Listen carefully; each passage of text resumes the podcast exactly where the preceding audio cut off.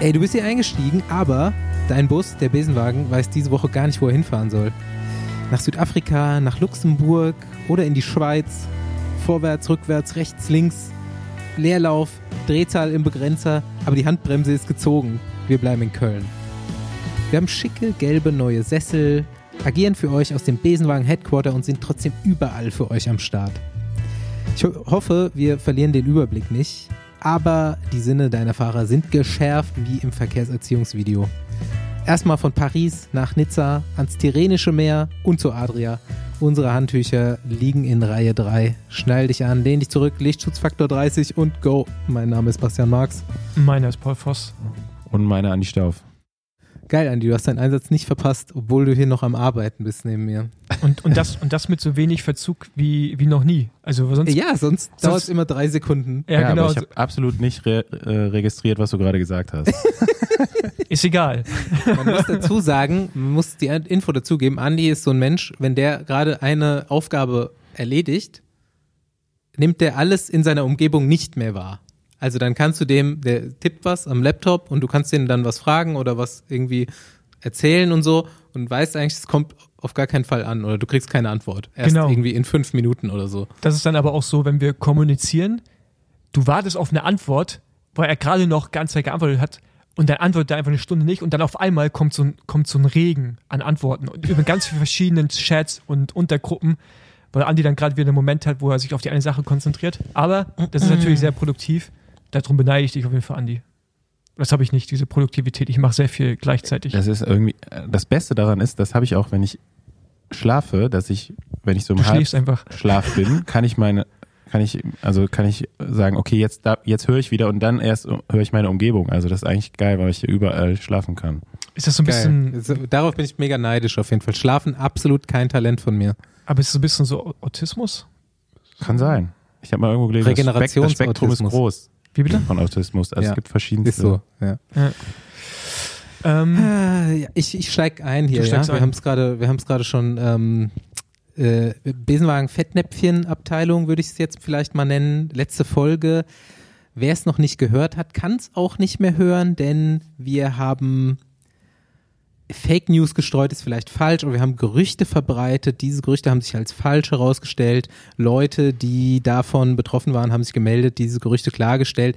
Wir haben es rausgenommen aus der letzten Folge und ich sage jetzt nochmal Entschuldigung, Lian Lippert. Ähm, wir haben über privaten Quatsch geredet, der definitiv nicht stimmt. Und ähm, da muss man jetzt mal gerade stehen und sagen, so sorry, äh, tut mir leid. Ähm, ja, wir haben eine Einsendung bekommen, äh, eine nicht so schöne. Und zwar ist beim Bundesliga-Crossrennen ein junger Fahrer, Yannick Harik, gestürzt und dabei mit einem Herzstillstand liegen geblieben. Er musste dann vor, vor Ort noch anim, reanimiert werden und äh, hat jetzt eine aufwendige Reha vor sich. Sein Heimatverein, der sammelt dafür Spenden und veranstaltet außerdem noch am 2. April ein Benefiz-Duathlon ähm, in Herrich ist das Ganze. Nee, Serrich, sorry. Ist, glaube ich, irgendwo in der südlichen Pfalz, der Nähe vom Saarland. Also jeder, der da im Umfeld oder im Umkreis wohnt und an dem Tag noch nichts vorhat, kann da mitmachen. Wer spenden will, äh, findet alle Informationen dazu bei uns in den Show Notes.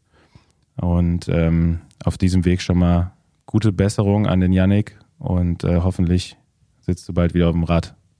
Ja, leider doch halbwegs gefährlich immer wieder unser Sport. Ich habe es jetzt die letzten Tage auch mehrmals gedacht. Es macht ja mega Bock, aber irgendwie aus verschiedenen Gründen, ob jetzt irgendwie man selber das verbockt oder jemand anderes, es ist halt relativ nah an der Gefahr gebaut. Ja, Boys, wie geht's euch? Ich bin mega im Stress auf jeden Fall. Jetzt äh, seit spätestens vier Tagen, so seit Freitag ungefähr. Ich bin ja hauptamtlich Manager von Speed Company Racing. das ist eine sehr lustige kleine Firma, die äh, letztes Jahr das Cape Epic gewonnen hat und jetzt gerade gestern wieder aufgebrochen ist nach Südafrika, um diesen Titel zu verteidigen. Und äh, wir haben einen neuen Hauptsponsor und wie es in der Radsportbranche so ist, kamen Freitag die neuen Trikots und am Wochenende musste ein Rennen gefahren werden, Content mit den neuen Trikots produziert werden und heute äh, Launch von der Partnerschaft. Äh, während die zu dritt nach Südafrika reisen, gleichzeitig hier äh, zwei, drei Sponsoren am Koordinieren, Content hin und her schieben und versuchen, dass die Boys davon nicht so viel mitkriegen und sich konzentrieren können. Gleichzeitig zwei Podcast-Folgen vorbereiten, nämlich die heutige und die am Freitag live und äh, dazu noch ein paar andere Themen des Alltags. Das ist äh, gut, gute Zeit gerade. Ja gut, aber Lambo muss finanziert werden, oder? Also ich meine. Läuft, Also, läuft. Mit Lambo meinst du jetzt aber sein Fahrrad? Nee, das braucht er doch jetzt nicht mehr. Nee, aber also Basti spart ja auf ein Lambo, weißt du das nicht? Ach so, wirklich? Ja. Nee. nee. Es war, also, gab bestimmt mal eine Zeit meines Lebens, wo ich das wirklich gerne gehabt hätte, aber die ist vorbei. Ey, okay, ey, aber jetzt mal, also jetzt mal ohne Mist, also wenn du die Kohle hättest, würdest du dir so ein Ding, also Nee, auf gar keinen Fall. Jetzt nicht, nicht zum Fahren, einfach nur so, weil ästhetisch und so. Ja, um ins Wohnzimmer zu ästhetisch. stellen. Stimmt. Also so, wenn ich so viel Kohle hätte, dass man das dann von der Straße holt und im Haus so stehen hätte. Aber das, Als nee, Deko. warte, warte, warte, warte. Eigentlich bin ich dann schon wieder auf der, äh, auf der Schiene, dass wenn man so viel Geld hat, nee, das, das kannst du nicht machen. Ja, warum kannst du Also es nicht so, machen? ich bin ja auch, ich, ich bin ja auch so auf der äh, Schiene so, man sollte, keiner sollte eine Yacht besitzen dürfen. ja, nee, aber das, nee, das, Auto, das Auto ist ja schon gebaut, ein Diablo. Das ist, Ich weiß, aber nein, es geht mir gar nicht, es geht mir gar nicht um den Umweltaspekt davon. Einfach um so viel Geld sinnlos auszugeben, was man gleichzeitig für andere Leute einsetzen könnte oder Themen, die wirklich was bringen. So privat so viel Geld für Scheiß auszugeben, ist nicht mein Ding. Nicht mehr. Was? Wäre es mal gewesen früher. äh, also ich bin bei dem sozialen Aspekt, bin ich bei dir, aber bei dem sinnlos Geld ausgeben bin ich noch nicht ganz, bin ich noch nicht ganz einsichtig. Ja, du bist ja noch ein bisschen jünger als ich. Ja, das eine Jahr. Aber ich würde mir, ich würd mir ein schönes, ich würde mir sehr schöne, riesige Fotografien von diesem Lambo aufhängen. In Flieder. in eins zu eins. Ja, genau. Also, also quasi, wenn, wenn man den Lambo als, als, als äh, Deko an, an so an eine Wand ranhängt, was quasi dann wie ein Gemälde ist oder wie, wie eine Skulptur, dann wäre es wiederum in Ordnung, weil dann ist ja Kunst. Ja, aber das wird ja auch schon wieder zu viel kosten. Das ist natürlich wahr. Gut. Ähm, zu Cape Epic. Ich habe immer noch keinen Partner für nächstes Jahr. Ich bin bei Andi einfach nicht sicher, dass der fit genug wird. Doch. Und Aber Ah. du hast einen Startplatz oder hättest einen? nee, aber da kommen wir zu dem Problem, dass ab dem, ich glaube, Cape Epic gibt es zum 26. Ab dem 27. werden die Startplätze wieder vergeben. Und ich bis dahin ich irgendwie mal eine, einen Partner benötige. Und der Eric Lasser, mit dem, ich mit mit dem ich es eigentlich machen wollte, und auch der jetzt ja auch mal Maloya-Athlet ist, von daher wäre es eigentlich total geil, mit dem was zusammen zu machen. Der meldet sich nicht mehr. Ich habe letztens mit dem Kontakt gehabt. Ja, ich ab und zu mit dem auch E-Mail, deswegen versuche ich jetzt hier gerade Druck zu erzeugen über diesen Podcast. Der hat jetzt Off-Season bestimmt. nee, Der hat der, jetzt die, die äh, Biathlon-Saison ist auch vorbei, stimmt. oder? Ja, ich glaube, der ist auch im Urlaub und so, aber vielleicht hört er uns ja. Du Erik, könntest meld ja dich. auch, also ich äh, suche ja auch immer noch so ein bisschen Auswechselfahrer für Speed Company. Ähm, Ja, was da heißt ist der Sponsor ja auch nicht so schlecht. Was Falls heißt, einer ausfällt mal. nee, ich will ja schon fahren. Also Oder nicht. Backup-Team. Backup-Team brauchen wir auch keins. Andi und ich sind Paul- Backup-Team.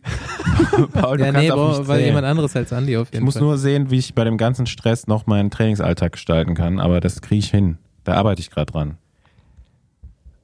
Ich hätte ja schon Bock mit dir zu fahren, aber ich glaube, das macht mit dir eher Spaß, wenn wir bei der Masters-Kategorie irgendwann teilnehmen und halt ich auch so nicht mehr den Drang habe, richtig schnell fahren zu wollen. So. Da ist gar nicht so, geht gar nicht so viel bergauf, oder? Beim Ja, darum geht es ja nicht. Also es geht ja auch um allgemeinen Fitness.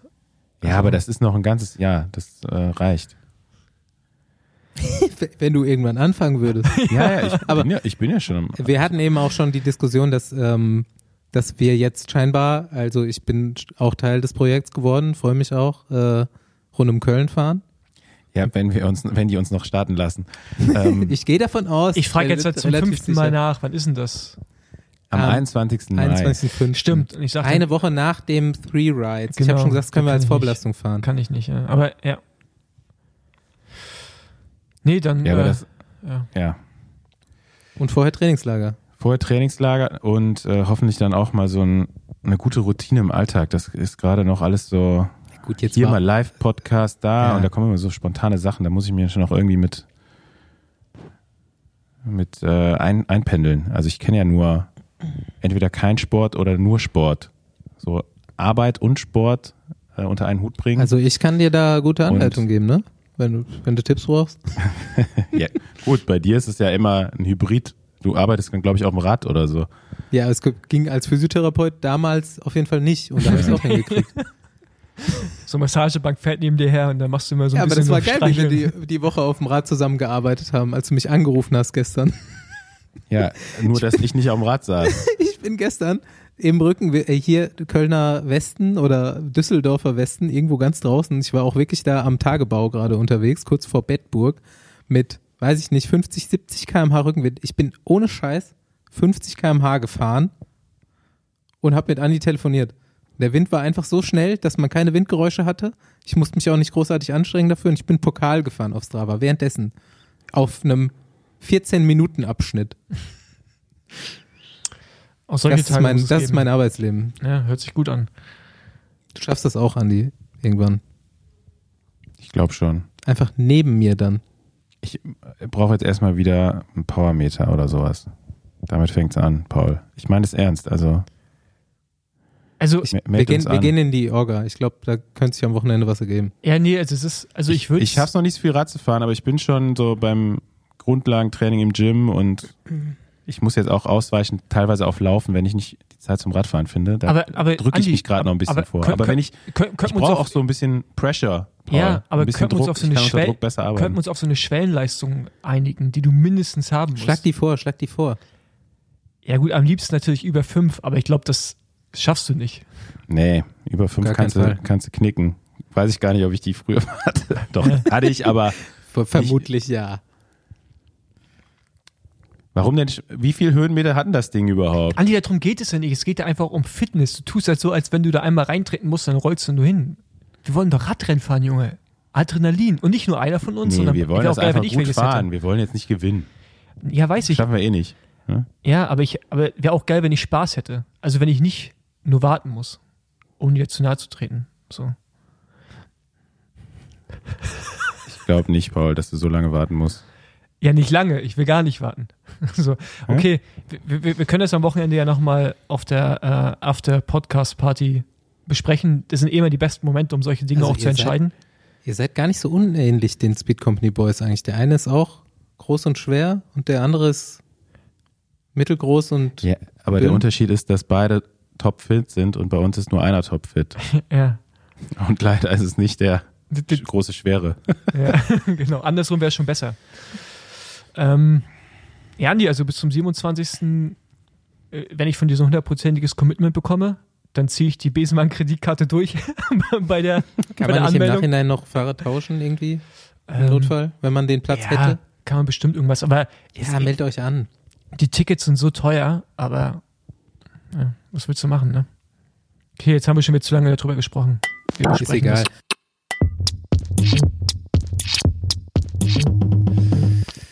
Ähm, ja, ich, ich habe noch so eine völlige, völlige weirde, das wollte ich heute aber auf jeden Fall droppen, weil es so lustig war. Also ich habe mich so amüsiert. Ich mache heute Morgen Computer auf, LinkedIn. G- Gratulieren Sie Louis Lewis zu acht Jahren bei Louis Lewis. Dann habe ich kurz Pro Cycling Stats aufgemacht, dann habe Louis Lewis mal aufgerufen, der ist 20. Hä? Okay. Äh, LinkedIn auf jeden Fall durchgespielt. Mit 12 eingestiegen? Ja, jo, Business, Junge, immer Business. Bi äh, auf jeden Fall. Also Glückwünsche gehen raus. Herzlichen Glückwunsch zu acht Jahre. Louis, Firmenjubiläum. zum Firmenjubiläum. Das wird noch ganz groß. Ich finde auch LinkedIn ist, ist schon relevant, aber hab, also habe ich auf jeden Fall auch noch nicht durchgespielt. Separates Thema. Holland Cup. Erklär, Andi, was ist das? Was geht da ab? Warum, warum besser als Du alles hast, ja, andere? du hast dich auf jeden. Fall wieder geil aufgeregt am Wochenende. Über Bildqualität. Oh, So Bildqualität ist auch ein großes Thema Das war ja aktuell bei connected, mir. die zwei Ähm, Themen. Also warum ich ja auch nicht so viel zum Radfahren komme, ist, dass da gerade so viele Rennen parallel laufen. Also erstmal Rolle. die ganzen Profirennen ähm, und dann bin ich ja noch sehr viel hinterher, was so Nachwuchsbereich und ja die die unteren Kategorien angeht, KT-Rennen wo dann eben die extrem viel. U23 fährt oder ja, es gibt auch ein paar Juniorenrennen im Stream, die man so so guckt. Ähm, dabei ist mir erstmal aufgefallen, dass die meisten oder was heißt die meisten, also in dem Fall von dem Rennen in Holland, was am Wochenende lief, äh, Dorpen Umlob, ist ein Teil vom Holland Cup.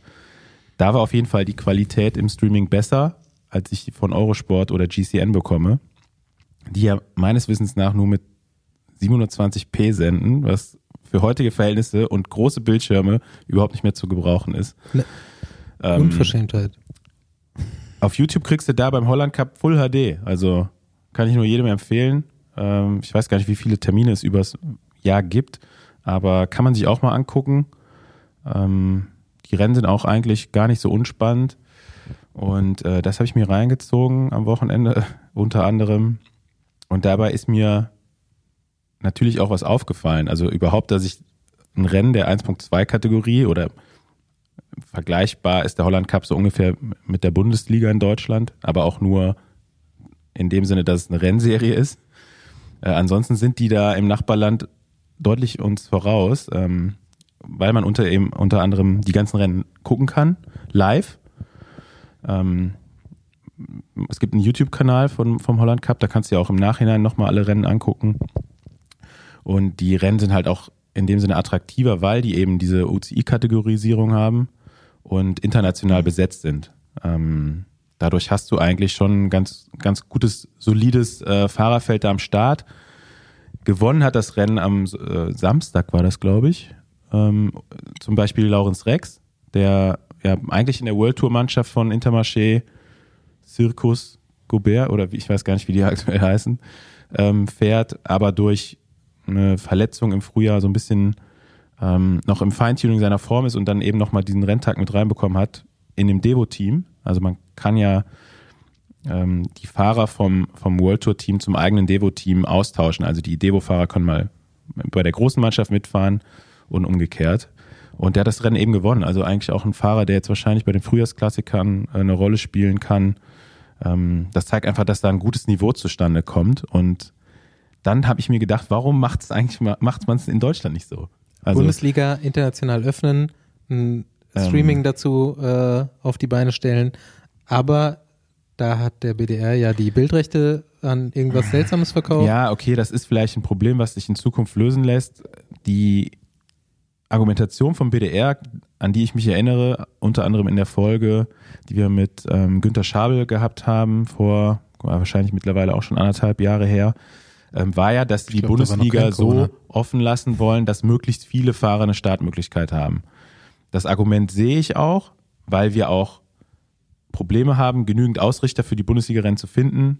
Wahrscheinlich wird es noch schwieriger, wenn es eine 1.2-Kategorisierung sein soll, ähm, weil die Auflagen dann ein bisschen höher sein würden. Ähm, aber dann musst du dich halt immer fragen, ne, was, was ist zuerst da, ne? die Henne oder das Ei? So, ähm, da müsste man meiner Meinung nach einfach mal den Schritt gehen und sagen, okay, wir versuchen jetzt einfach mal fünf 1.2 Rennen wieder in Deutschland zu etablieren. Auf jeden Fall. Ähm, Im Moment und die verkaufen das Ganze mit der Idee, mit Livestreaming etc. und äh, versuchen dann die Rennserie eben wieder ein bisschen ähm, attraktiver zu gestalten. Und man kann ja, so würde es auch jeder verstehen, wenn man sagt, es gibt eine erste und zweite Bundesliga man hat die Amateurteams ähm, einfach dann in der zweiten Bundesliga und in der ersten Liga fahren dann eben die KT-Mannschaften. Und Rennen ist am selben die guten Tag. Amateure. Genau, ist am, ja. es reicht ja eigentlich schon eine Zeitversatz, ja? ja? Also dass das eine Rennen einfach eine Viertelstunde später startet. So hast du die, die Strecke eigentlich gesperrt. Ist meiner Meinung nach nicht so ein großer Mehraufwand in der Orga. Ähm, und kannst halt die erste, also das UCI-Rennen auch noch mit internationalen Teams füllen. Ich glaube, ja, da, das gab es ja auch in der Vergangenheit, ne, dass so Rennen wie rund um Düren, was jetzt leider dieses Jahr auch nicht stattfinden wird. Das findet ja schon ewig nicht ähm, mehr statt, also. Ja, das war damals auch 1.2 und immer sehr gut besetzt. Und ich glaube, das würde sportlich natürlich das Ganze aufwerten und äh, wäre vielleicht eine Möglichkeit, überhaupt die, die Rennserie wieder mit ein bisschen mehr Relevanz auszustatten. Es gab im letzten Jahr am Nürburgring aber so ein Pilotprojekt vom BDR, da haben die mit Video und sowas gemacht und auch, glaube ich, live. Das weiß ich jetzt gerade nicht, aber auf jeden Fall im Nachhinein gab es das zu sehen. Ich habe da jetzt keine Zahlen zu, ähm, aber ich wusste, dass es das gibt. Und ich weiß auch damals, als ich noch bei LKT war, war äh, der Teamchef ähm, Blochwitz involviert auch beim BDR und ging es dann auch so um Konzepte, wie man irgendwie so die Bundesliga vermarkten kann. Äh, aber ich bin da auch bei dir so, ne, was ist zuerst, die Hände oder das Ei? Und ich glaube, manchmal muss man auch quasi einen Schritt überspringen oder vielleicht das machen, was erstmal einigen schadet, um halt einen Fortschritt zu machen. So. Aber ob das bei uns immer passieren wird, ich, also ich habe das Gefühl, dass wir in Deutschland ganz oft einmal warten, bis jemand kommt mit einem großen Haufen Geld, Hm. den er hinwirft und sagt, macht mal. Ähm, Ja. wir wir können da ja über Zahlen reden tatsächlich. Ähm, und das ist genau das Thema. Paul, du und ich, wir haben letztes Jahr die deutsche Meisterschaft kommentiert in einem selbst auf die Beine gestellten Livestream von immer wieder zugute zu halten äh, Sauerland, äh, Team und Rennorga, Scherf und Volkert. Und ich habe damals so ein bisschen geholfen, das Ding zu vermarkten, was natürlich nicht einfach war, ähm, weil man keinen Showcase dafür hatte. Und ich bin damals optimistisch mit irgendwie 30.000 Views reingegangen. Am Ende waren es 42.000 live und nochmal irgendwie 10, 15 Real Life eine Woche später. Also ich weiß nicht, wie viel das jetzt im Moment sind. Und man muss sagen, dass der Weg zu dem Stream nicht der einfachste war. Ne? Also Nee, es war insgesamt eine holprige Angelegenheit, Ja. klar. Ne? Es ist, wie gesagt, selber organisiert, es ist kein großer Sender dahinter. Ähm, die Öffentlich-Rechtlichen haben an dem Wochenende von diesem äh, Sportevent in Berlin ausschließlich berichtet und deswegen die deutsche Meisterschaft zum ersten Mal seit Ewigkeiten nicht übertragen oder gecovert. Und äh, man hat es selber in die Hand genommen und es, es war ein gutes Ding. Ich glaube, Radsport-Fans appreciaten. Ja, darfst natürlich nicht vergessen, dass, also jetzt ohne uns irgendwie zu loben, aber natürlich standen wir auch ein bisschen hinter. Wir haben hier im Besenwagen, wo du natürlich auch direkt eine Audienz hast, die es interessiert, Natürlich. mitgenommen.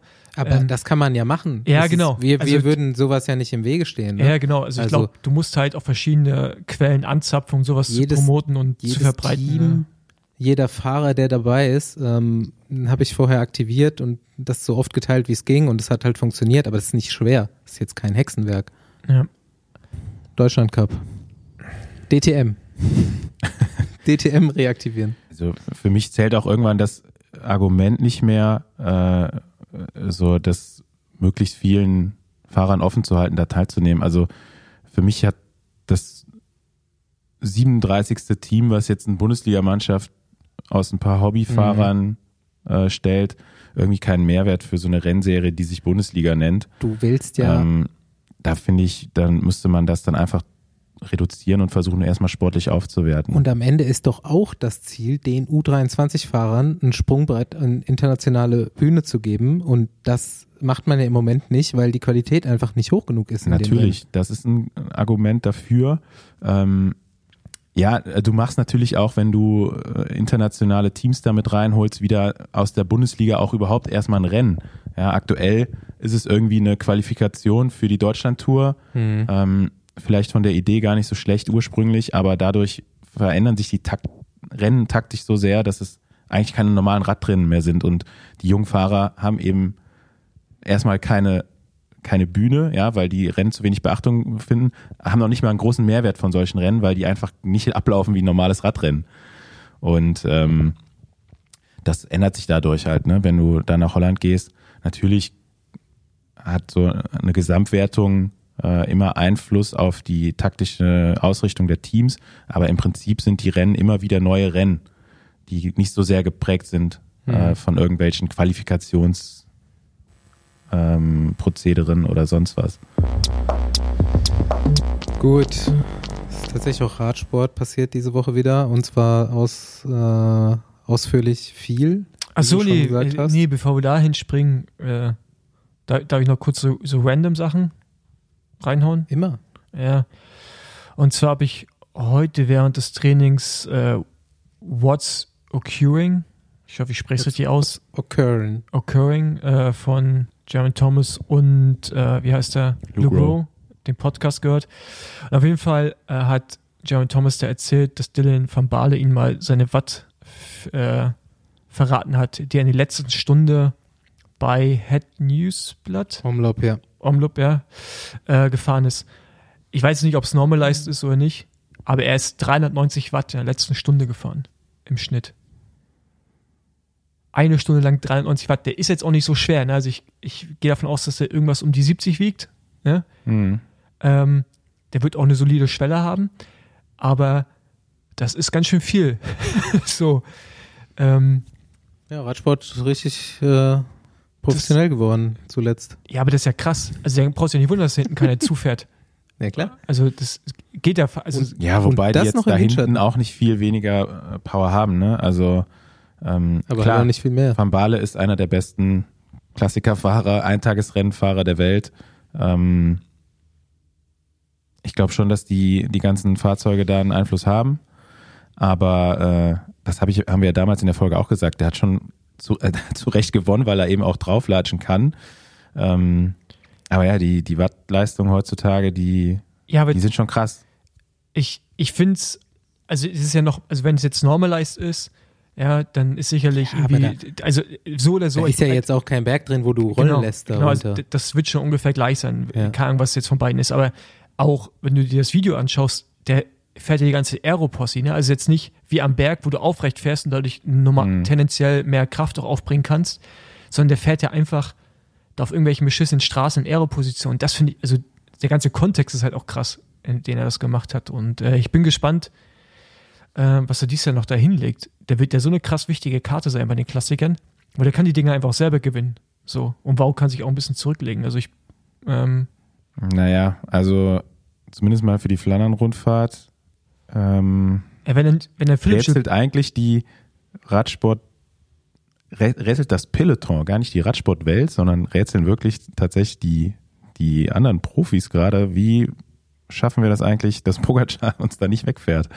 Ähm, Stimmt, ja. Ich, Ich wollte meinen Sanremo-Tipp auch nochmal revidieren. dass die großen Kanonen hier, Van der Poel und Van Aert, äh, da ein Wörtchen mitreden werden.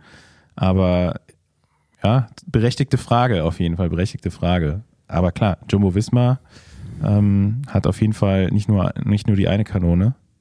Aber es hat- weil du gerade auf mehrere Sanremo- Optionen. auf Sanremo zu sprechen gekommen bist, der, der Poggio, der ist ja so schnell, dass Windschatten relevant ist und da kann Pogacar, da sind ja auch reine Watt, also es ist ja wirklich die, die Watt, die da steht und nicht Watt pro Kilogramm relevant. Und ich glaube, da können dann so schwere Fahrer schon auch sehr, sehr lange mitfahren. So, das ist nochmal was anderes. Da brauchst du nicht reine, reine Bergleistung.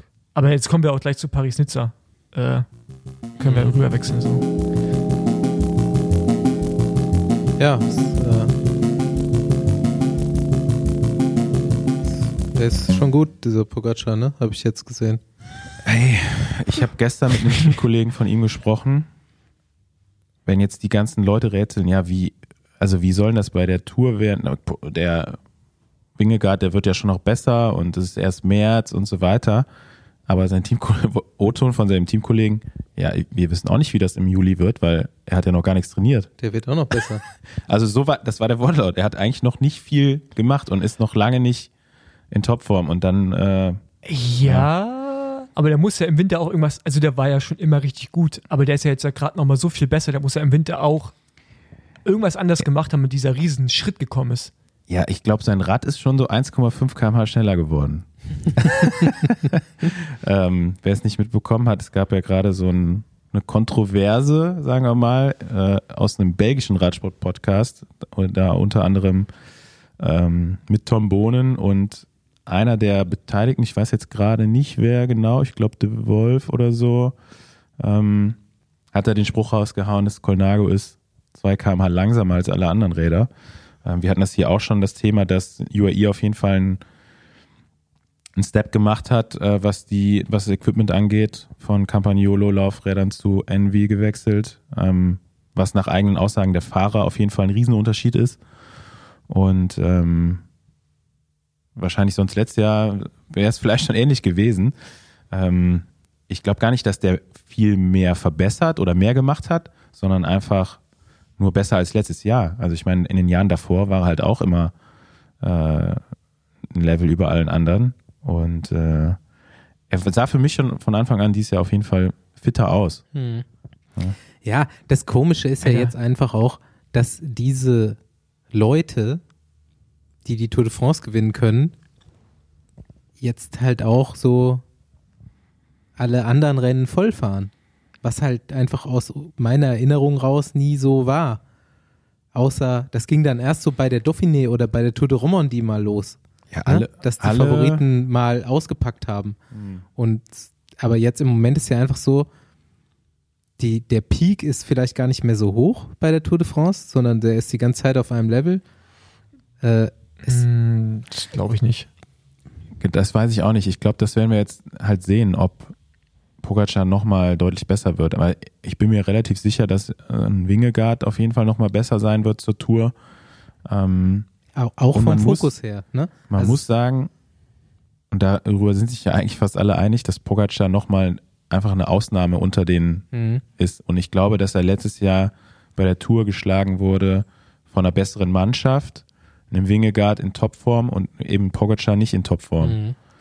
Aber und äh, wenn du jetzt, ich sehe den da jetzt nicht, dass er, äh, ja, dass, ich glaube einfach, dass er, dass er wahrscheinlich einer der besten Ausdauerathleten der Welt ist. Also Mhm. nicht nur im Radsport, Ja. sondern generell. Ne? wenn du dir anschaust, wie weniger bei dem spanischen Rennen gefahren ist, was er dominiert hat, also er hat ja auch einfach rumgespielt, ja, Mhm. und da waren ja auch schon gute am Start. Und jetzt gehst du zu Paris-Nizza, der war auch schon fit. Und der war sich auch sicher, dass er fit ist, weil sonst hätte er die Attacke, die er da komplett vergeigt hat, also die fährt er ja nur, wo er sich eigentlich, wo er dachte, er ist so gut, ja. Ja, Ähm, auch auf Etappe 1, 2 sind die ja, ja. schon zusammen vorne und, weggefahren. Und, ne? und das hatten, das hatten ja so verblasen, ähm, weil einfach, äh, weil Pogacar halt so souverän reagieren konnte und einfach ein, der hat einfach ein, also der Pogacar ist ja einfach nochmal schneller gewesen. Deswegen, Ja. ich glaube nicht, dass Vinegard, also wenn man jetzt so guckt, wo sind beide von den Prozenten her, bis zur Topform sind die, glaube ich, schon relativ gleich. Aber wie Andi schon sagt, ich glaube, dass Pogacar einfach der viel, viel bessere Rennfahrer ist.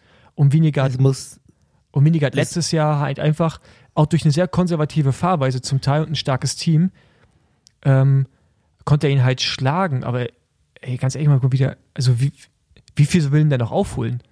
Also wie gesagt, Pogacar, der kann jetzt noch gar nicht in Topform sein. Der hätte ja schon so viel machen müssen im Vorfeld.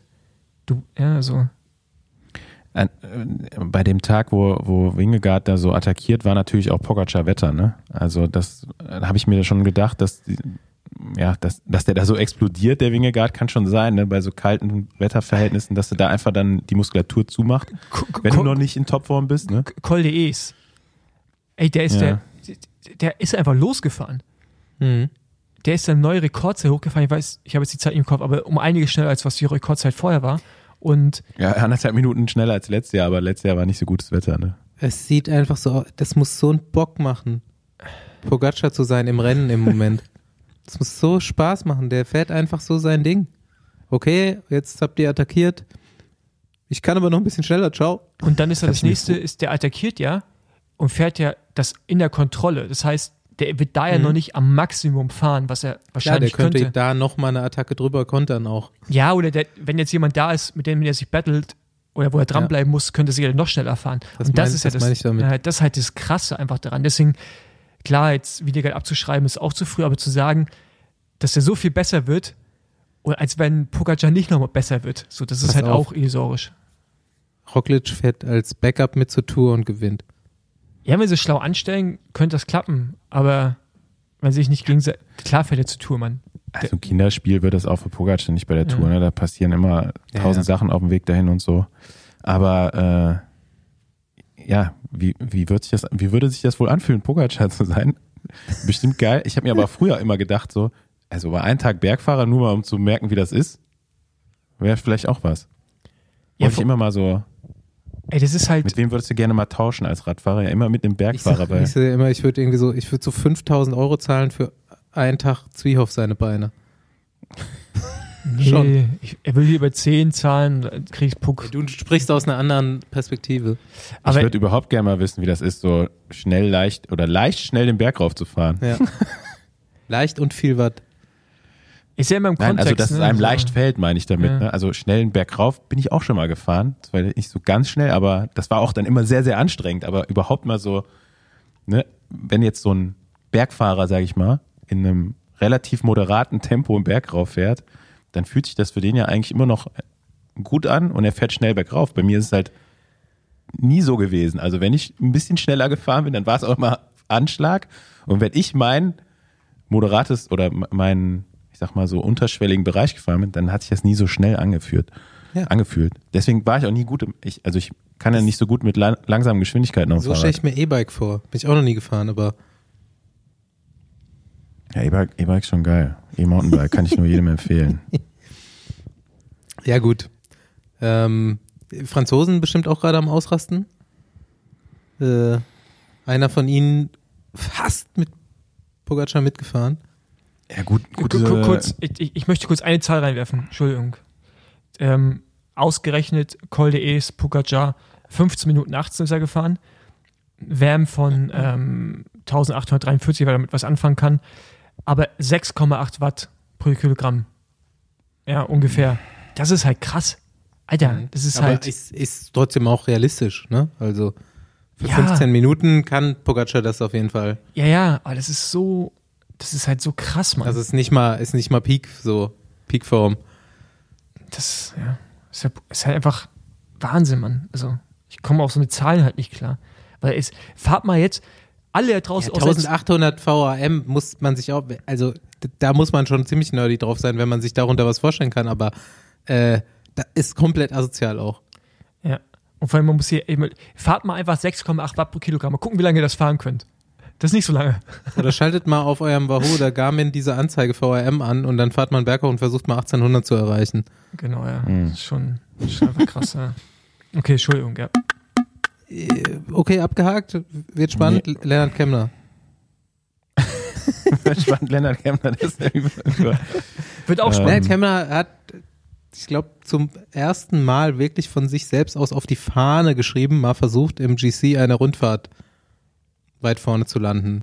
Ja, hat auf jeden Fall, glaube ich, so in der, in der Radsportszene einen kurzzeitigen Hype aus, auf jeden Fall ausgelöst. War halt Äh, auch wichtig, dass er mal einen Tag das Führungstrikot getragen hat Ja, für die deutsche Medienlandschaft. ja, er hat, ich war ein bisschen überrascht, dass er schon so gut drauf ist. Ähm, auch beim Zeitfahren zweiter Platz, glaube ich, ja, jetzt nicht komplette, nicht, bin ich jetzt nicht komplett aus den Wolken gefallen, dass er da Zweiter geworden ist, aber auf jeden Fall eine super, super Leistung. Und ähm, ja, aber mit in der, Kon also es war so eng auch, ne?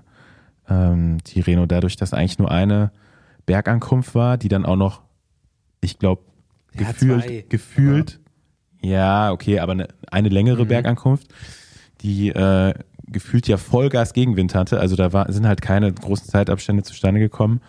Ähm, dadurch war das Rennen schon sehr eng und dann ist es auch immer so ein bisschen, ja, was heißt Glück?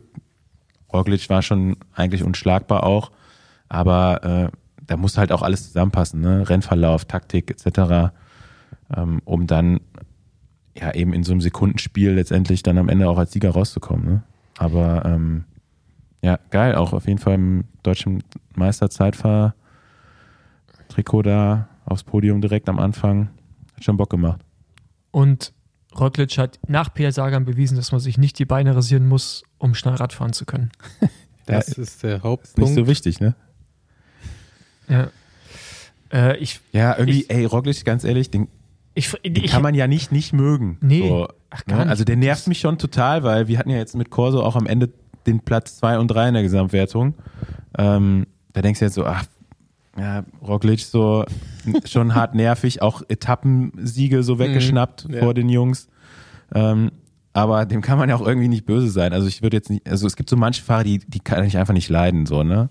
Und dann denke ich mir jedes Mal, boah, der äh, kann man sich dann denken, was man dazu sagen würde.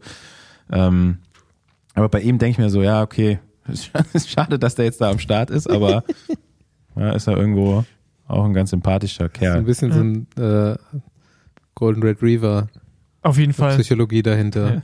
Aber Kann man nicht böse sein.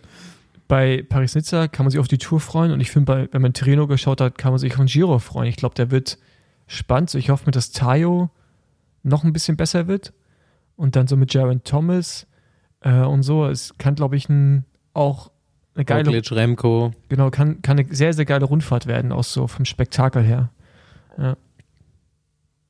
Ja, auf jeden Fall. Also ich glaube schon, dass Evenepoel eigentlich der große Favorit ist in meinen Augen. Der hat übrigens neun Rekord ist aufgestellt. so- ne? Kann man schwer einschätzen, so, ne? Aber jetzt hat er gerade noch Haare an den Beinen. Kann man, es ist, ist irgendwie so schwer vorstellbar, dass er jetzt beim Giro dann nochmal so, ja alles, alles da in Grund und Boden fahren wird. Ja, du bist ja die abrasiert. Aber ähm, ich denke mal, das ist so das, das große Duell und dann wird es eben spannend, wer kann dann noch reingrätschen, so, ne? Ich weiß nicht, mit wem, hast du Insights, wer bei Bora da an den Start geht für den Giro dieses Jahr? Kemner? Kemner fährt Giro? Ich weiß, keine, also, kann, weiß ich nicht. Ja, Oder aber, ist er im Tourteam? aber Giro ist doch mal geil, der gewinnt ja nicht immer der Stärkste. Das ist ja auch so, da sind ganz viele andere Faktoren. Ich finde, es ist einfach eine geile Rundfahrt. Freue mich jetzt schon drauf. Kann so ein epischer Tag, so ein Vincenzo Nibali-Tag, kann einfach mal alles wieder durch die Gegend würfeln. So. Und und das ist doch. Also ich würde sagen, ich habe keine genauen Infos, ich weiß jetzt auch nicht zu hundertprozentig, aber ich würde sagen, Kemner, Vlasov würde ich jetzt mal sagen, geht da rein. Ja, ne? Also Vlasov dachte ich auch, dass der jetzt dieses Jahr auf den Giro geht, äh, dass ich das gelesen habe und ja, so als Titelverteidiger werden da bestimmt auch sich einiges vorgenommen haben. Stimmt. die haben ja letztes Jahr gewonnen. Ja, Nummer eins. ja. Nummer eins. Ja, gut. Nummer eins. Ähm, okay, was haben wir noch für äh, Themen? Die UCI hat endlich oder hat mal eine Regel jetzt durchgesetzt, Und da, die sie aufgestellt hat. ja, ähm, ich weiß ihren Vornamen nicht, deswegen mach du einfach. Kristin, oder? Kirsten, glaube ich. Kirsten. Ja, Kirsten Faulkner. Kirsten Faulkner wurde von Strada Bianche nachhinein, im Nachhinein disqualifiziert, also verliert ihren dritten Platz im Frauenrennen, weil sie einen Sensor getragen hat. Glukosemonitor kann man sagen. ja, genau, Glukosemonitor, Also die Blutzucker. was verboten ist. Also das Ding gibt ja halt live, Live-Updates ähm, und damit direkte Beeinflussung des Rennengeschehens anscheinend irgendwie so und ja, kann man sich jetzt halt drüber streiten. Ne? Das ist schon Wie interessant auf jeden Fall. Ich find's die ja eigentlich- geil und wäre auch dafür, das zuzulassen. Warum nicht? Also Es warum? ist halt eine Nadel. Ich glaube, das ist das Problem, Nee, was die ist- psychologisch sehen. er ist keine Nadel. Ich glaube schon. Nee. Keine, also ich weiß gar nicht genau, wie es technisch funktioniert, selbst wenn es irgendwie ja irgendwie ich, Ich weiß meine, nicht, das wie hat die einen Messung super funktioniert. dünnen Sensor, der in die Haut geht. Also du setzt das ja auch Meine dauerhaft ich. ein, ne? Deswegen ist es, glaube ich, kann schon sein, dass da eine Nadel äh, mit dem Spiel ist. Also es ist auf jeden Fall, wer, wer das Ding nicht kennt, es ist so ein 5-Mark-Stück. 5-Mark-Stück großer Sensor, den man sich, Oder zwei Euro. 2 Euro, den man sich, ungefähr auch die Form, den man sich so klassisch auf die Schulter klebt und der wird eigentlich bei Diabetespatienten eingesetzt. Ja, Unter auch im anderem- Sport mittlerweile öfter. Ja, Ja. aber da kam es zuerst. Er weiß, von wem es, Ähm. weiß, von wem es entwickelt wurde? Äh, Du wirst es mir gleich sagen. No, von Novo Nord, Nord, Nordisk, wie auch Die immer der. Radteam sponsoren auch. Genau, ähm, aber nicht von der Firma, sondern von dem Sportleiter oder. Teammanager. Okay. Der hat das angestoßen. Ähm, ja, und das Teil übermittelt dir halt live den Zustand oder den Blutzuckerwert, den du hast. Als Diabetiker ist das sehr hilfreich, denn du checkst, wann du deine Medikamente nehmen musst oder was essen musst. Und als Radsportler ist es sehr äh, informativ, weil du weißt, wann du was essen musst. Genau. Und warum, also ich finde, warum macht man da dann wieder so einen Riegel vor, solche, solche Sachen zu verbieten? Also es ist für mich so der gleiche Ansatz wie, ja, wir verbieten jetzt Funk, damit die Rennen spannender werden, was aber auch wirklich gar keine, gar keinen Bezug hat. Okay, Chancenausgleich, vielleicht kann nicht jeder so ein Ding dann fahren. Ähm, das, das sehe ich noch irgendwo. Aber ansonsten, ich meine, du hast Es- auch einen Pulsgurt Ja, ja, oder aber, ein Wattmesser. aber jetzt mal so, Ja. das mal beiseite, Mhm. aber es ist schon ziemlich dumm, das Ding anzuhaben an der Stelle, wenn man Wenn weiß, es wirklich verboten, ausdrücklich verboten verboten, ist. ist. Genau. Und- also hier, ich habe das gerade nochmal gelesen, das äh, ist mit so einem Messfaden verbunden, der unter die Haut geht. Ja. Ich glaube, das ist das psychologische Problem im Moment dahinter, was sowas wie eine No-Needle-Policy ähm, theoretisch durchbrechen würde. Deswegen ist es verboten, nehme ich mal an. Der, der, der, ich fand es jetzt eigentlich nur witzig, dass das ein Disqualifikationsgrund ist, weil du kannst das Ding im Rennen ja eigentlich gar nicht benutzen, außer du hast ein Handy dabei. Ne, Du musst ja mit einer Das App. kannst du doch 100 steuern. Pro auf deinen Computer. Nee. Also Fabian würde dir das Also sofort natürlich könntest du jetzt dein Garmin irgendwie das Betriebssystem umschreiben oder Wahoo, was weiß ich, äh, und, und lässt dir da so eine Anzeige reinbauen, wann du Aber was so essen könntest musst. der sportliche Leiter im Auto.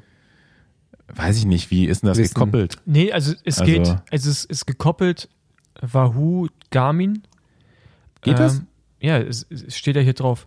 Ähm, Ja, gut, keine aber Ahnung, mit ich folgenden, jetzt- ich habe ja zum Beispiel auch so, so ein Mit Heatsensor, Classified Sprinter. so ein Core. Shifter.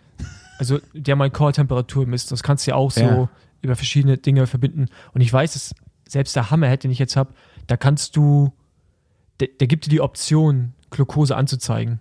Okay, Spiegel. ah, okay, das wusste ich nicht. Und aber ja, es gut, gibt auch ihre, Armbänder, Sie ne, sagt ja, denen. die hat es halt Also, nicht ja. gekoppelt gehabt, so und deswegen, sie wollte es nicht rausnehmen, weil man das ja irgendwie so dauerhaft reinnehmen muss und hat es halt in der Trainingsphase gerade benutzt, um, um halt im Training halt ähm, immer richtig zu essen. Genau, das, und das Ding war, ist halt war teuer. Reserve, also sie ist eingesprungen spontan und hat das Ding halt einfach dran gelassen. Tja, da hätte man sich mal einen dicken Aufnäher noch aufs Trikot machen müssen. Mit so einem Eislolli oder sowas drauf. Äh, oder so, so eine Eistüte. Ja, oder machst das jedem- raus. Ich meine, Ich das ist halt auch ein, eigentlich ein wichtiges Rennen. Ich finde es aber eher interessant, es gibt ja eine Regel, warum braucht man, ist jetzt schon anderthalb Wochen her, warum braucht man anderthalb Wochen, um das zu entscheiden? Das kann ich halt nicht nachvollziehen.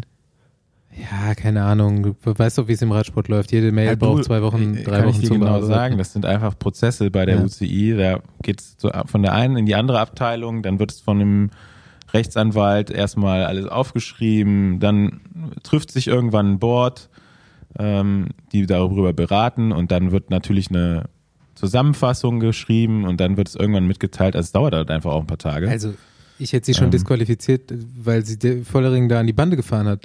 da wäre wär ich schon. Ja, so sieht's aus. Eine Sache ist natürlich auch wieder am Wochenende passiert. Und zwar, ich habe ja wie gesagt mehrere Rennen parallel verfolgt und ich habe drei, drei Rennen geguckt und in drei Rennen waren Autos auf der Strecke. Ja, das ich wirklich aktiv, bei, ich glaube, war das Paris-Nizza sogar Gegenverkehr. Also da kam ein Auto entgegen. Und auf jeden Fall ist bei diesem Rennen in Holland äh, vor der Spitzengruppe, also es kamen drei Mann äh, zum Zielsprint, äh, einfach ein Auto aus der Parklücke rausgefahren und ist losgefahren. Ganz ehrlich, ich sag immer wieder, es gibt immer mehr Autos auf der Welt. Jede Woche gibt es mehr Autos als vorher. Irgendwann ist Ja, sorry, unmöglich. also klar gibt es viele Autos, aber wie kann denn das, wie kann denn ein Radrennen stattfinden, ohne dass die Strecke überall wirklich gesperrt ist? Also man, es ist ja jetzt nicht so das erste Mal passiert. es gibt einfach äh, so glaub, viele Autos mittlerweile. Max Schachmann vor ein paar Jahren mal einen- auch einen schweren Sturz dadurch gehabt, ähm, weil ein Auto auf Ja. der Strecke war. Also natürlich ist da irgendwo eine Lücke, vielleicht manchmal menschliches Versagen, irgendwie ein Ordner nicht aufgepasst. Aber ich sage jetzt mal, wenn du einen letzten Kilometer oder eigentlich müssen es ja noch mehr sein, aber einen letzten Kilometer musst du doch wohl mit Banden absperren bei jedem scheiß Radrennen auf der Welt, wo du irgendwo eine UCI-Kategorie draufschreibst, da muss sowas doch gewährleistet sein. Und äh, ich will gar nicht anfangen von, von nicht geschützten Verkehrsschildern, Inseln. Äh, bei dem besagten Rennen in Holland stand auf der Zielgeraden auch noch ein Container mit Bauschutt auf der linken Seite, der nicht abgesichert war. Ähm, beste Leben. unglaublich. Okay, Cecily Utrup Ludwig. Das dritte bei Strade Bianca gewonnen. Herzlichen Glückwunsch nachträglich. Herzlichen Glückwunsch nachträglich. Okay, soll ich mal fragen, ob Tireno Post- Post-Tireno-Meeting abgeschlossen ist? Hoffentlich. Ich habe nämlich gleich auch noch eins. Sodele, wie in der Anleitung schon, äh, in der Anleitung, in der Einleitung schon angedeutet, äh, wir sind mal wieder in die Schweiz gefahren. Ich habe unseren Firmenfreund Johann Jakobs äh, kontaktiert vor ein, zwei Wochen und habe den mal gefragt, ey, wen gibt's denn eigentlich in der Schweiz noch so, den wir mal einladen sollten, den ich vielleicht hier nicht auf meinem deutschen Radar habe.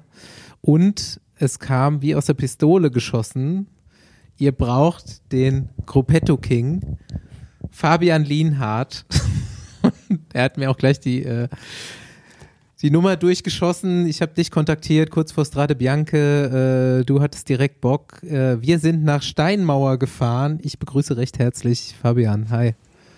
Hallo zusammen, danke für Hi. die Einladung.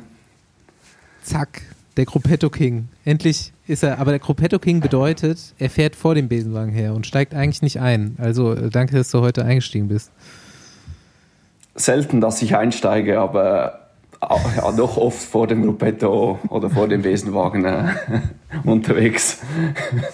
Ich, ich war jetzt gerade ganz äh, schockiert, um ehrlich zu sein. Ich bin fest davon ausgegangen, dass du bei Tudor fährst. Aus irgendwelchen Gründen. Schweizer, dachte ich, die haben einfach alles eingekauft, was Ja, da, es da hast in du der Schweiz den, gibt. den Blick nicht abonniert oder die, den Schweiz, die, die Boulevardzeitung Der Blick aus der Schweiz, denn da kam großer Artikel, äh, äh, Fabian hat Fabian abblitzen lassen, hat Cancellara abgesagt und fährt weiter bei FDJ. Ähm, ja, könnte natürlich sein, unbekannter Schweizer fährt man normalerweise bei Tudor oder im Moment noch, wo das Team neu ist. Aber nee, ich bin doch schon einige Jahre mit dabei, vielleicht manchmal unter dem Radar ein bisschen, aber immer, immer noch im Business, ja. Also, also ich muss sagen, ich kenne dich schon, also eine Weile ist jetzt übertrieben, du bist jetzt auch nicht so alt, aber äh, als ich damals beim Team LKT gearbeitet habe, sind wir auch so Tour de Bretagne gefahren, Normandie und so. Ähm, ne, Bretagne nicht, aber Normandie und da hast du ja auch Etappen gewonnen, äh, auch in Kroatien. Von daher, äh, du warst mir auf jeden Fall ein Begriff.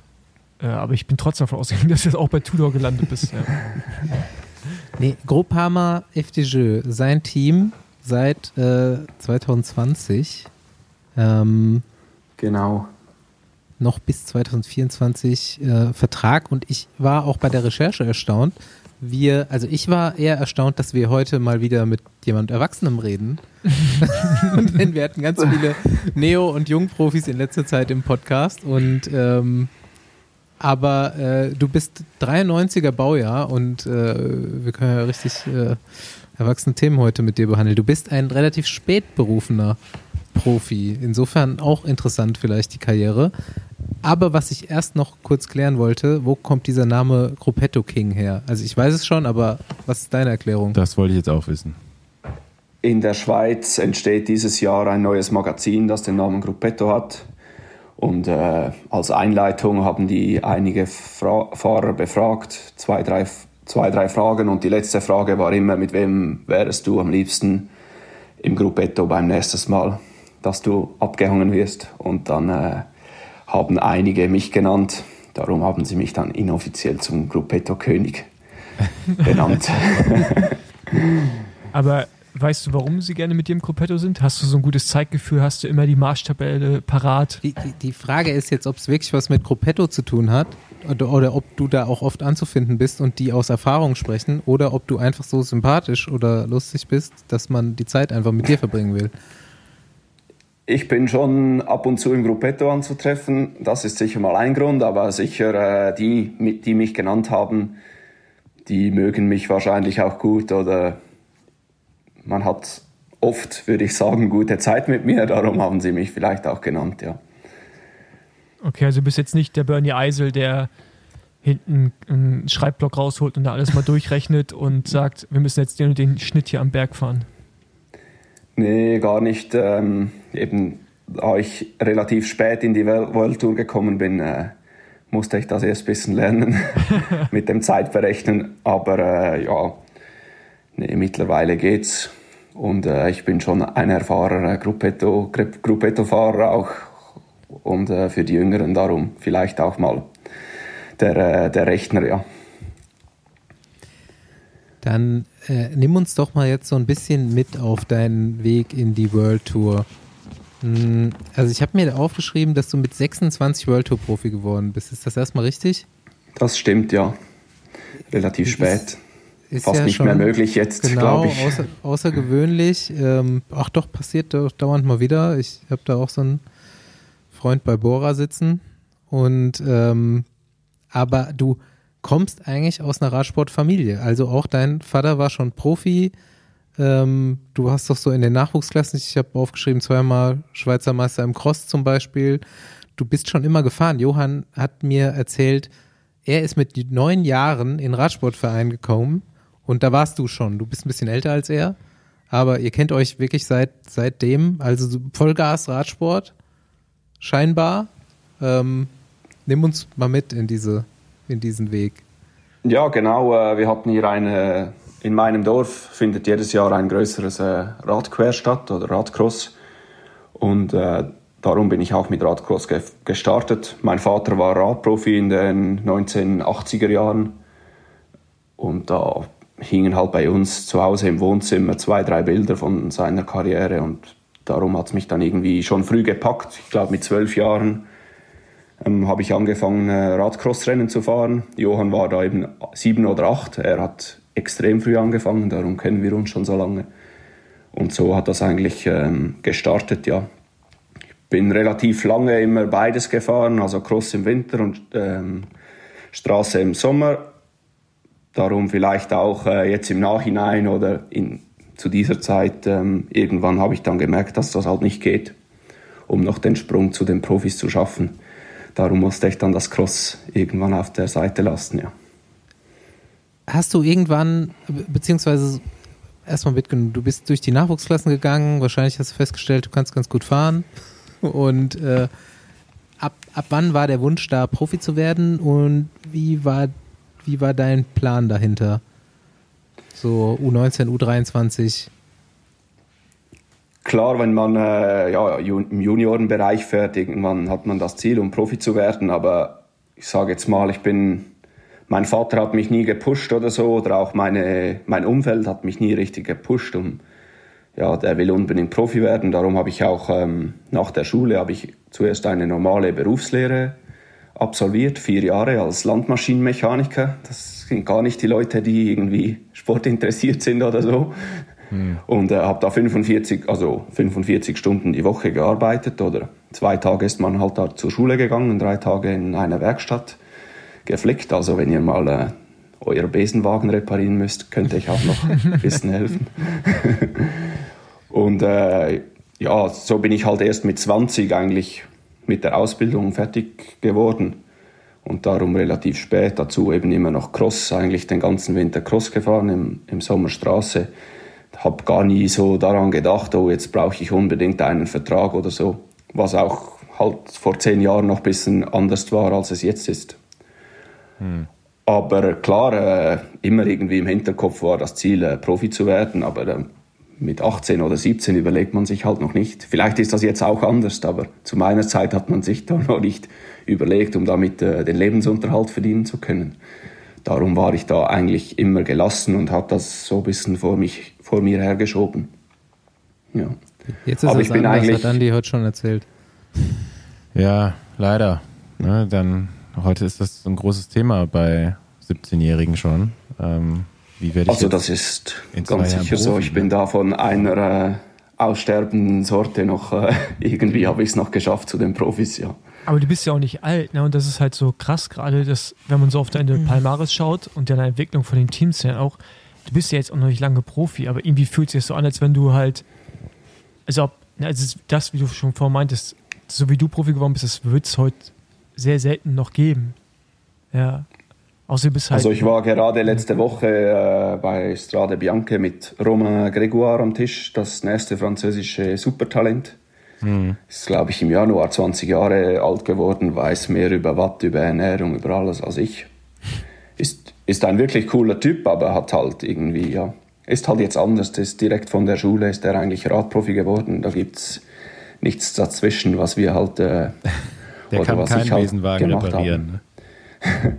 wenn ich äh, überlege, mit 20 äh, habe ich halt mit diesen Handwerkern dreimal der, in der Woche Pizza gegessen zum, Mittag, zum Mittagessen und äh, um neun dreimal in der Woche irgendwie einen Schokoladengipfel. Und das geht halt jetzt einfach auch nicht mehr, weil das Level ja. so brutal äh, gestiegen ist, denke ich. Ja, ja weil du es jetzt gerade schon angesprochen hast, dass du dieses junge Talent bei dir im Team hast.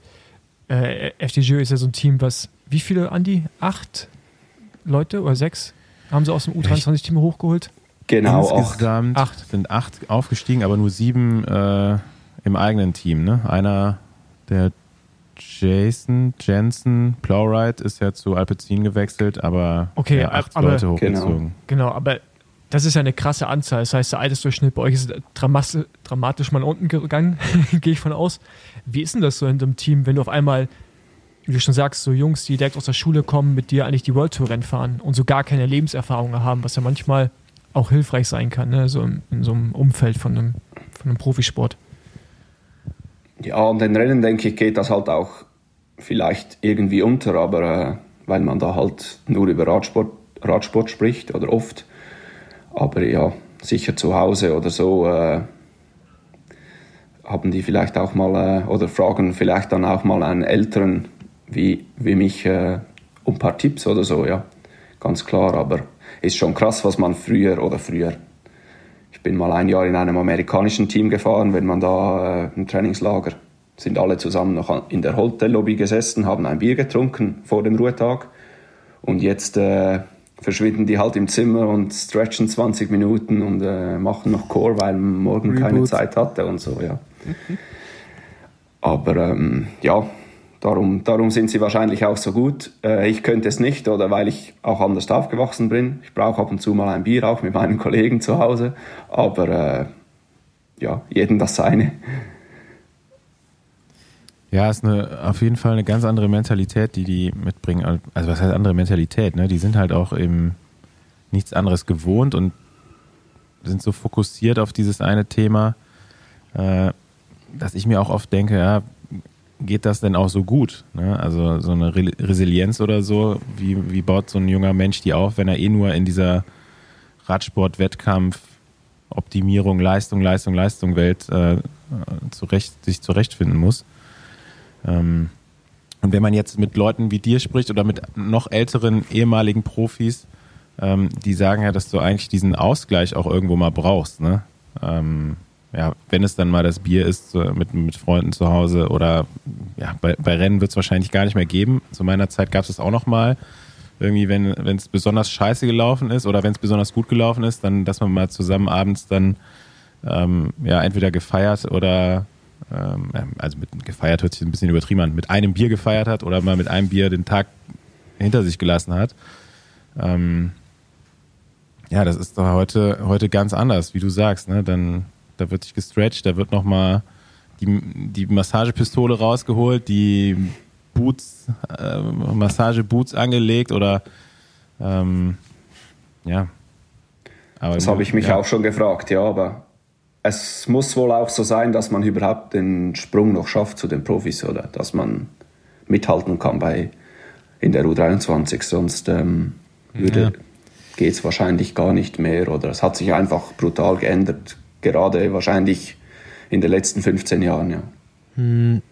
Aber wie genau ist es jetzt passiert? 2016 bist du Stagiaire bei BMC Racing.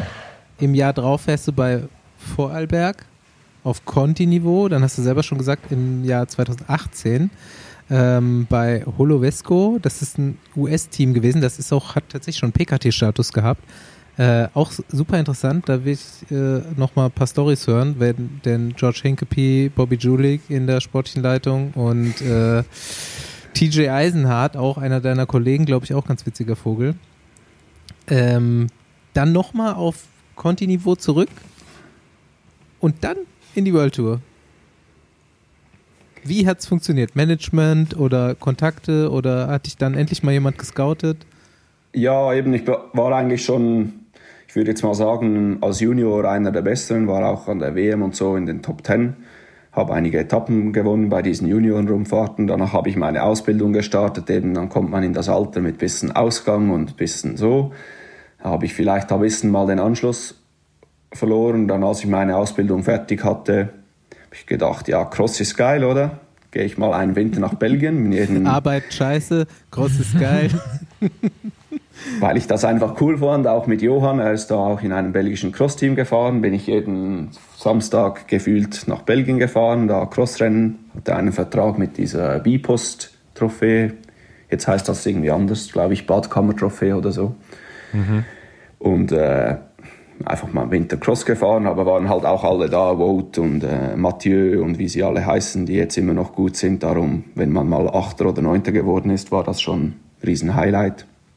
Und dann war ich schon letztes Jahr U23 und habe halt mal gedacht, ja, jetzt irgendwie muss ich doch mal äh, irgendwie liefern, sonst äh, laufen mir die Teams davon oder die Möglichkeit, um Profi zu werden.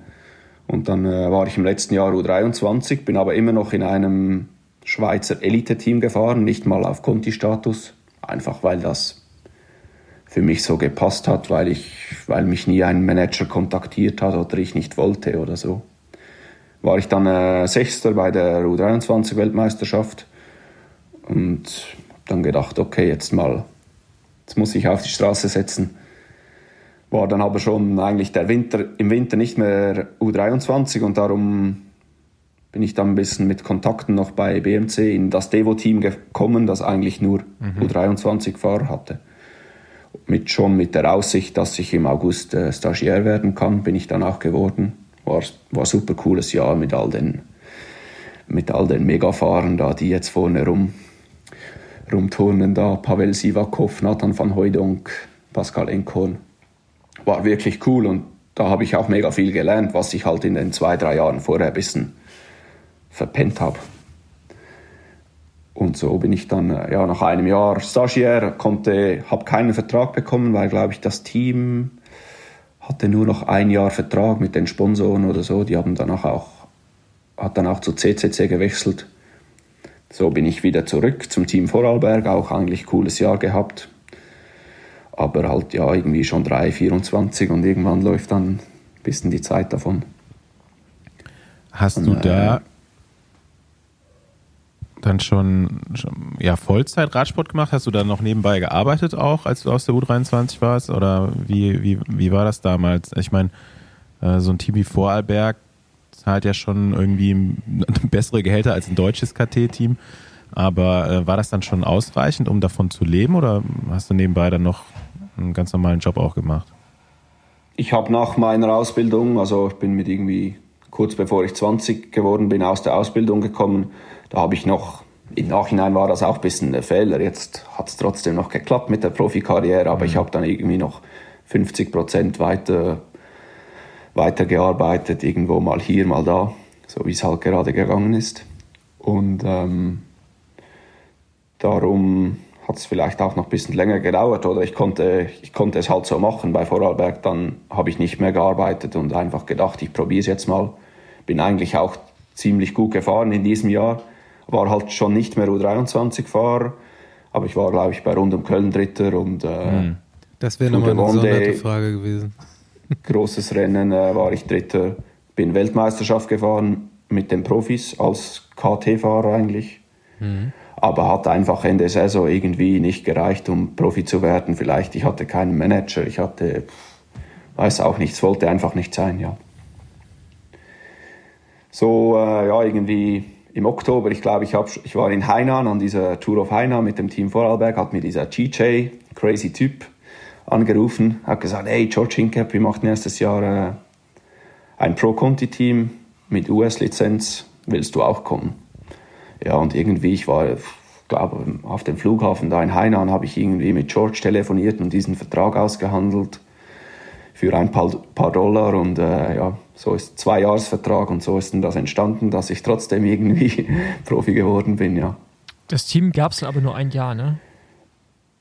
Dann äh, habe gedacht, George Hincapie, Bobby Julich, richtig geiles Team, da geht es jetzt richtig los. Da lebe ich jetzt mal wie ein, wie ein Profi leben muss. Dann bin ich im Dezember nach, nach ähm, das Team war in Greenville, North Carolina, geflogen bin ich dahin, keine Räder da, nichts. Die Fahrer haben, man kann sagen, gesoffen im Dezembercamp. Ich war so, oh, okay, vielleicht wird es doch ein bisschen schwierig. Hat sich dann aber noch zum Guten gewendet. Im Januar war es dann wesentlich seriöser.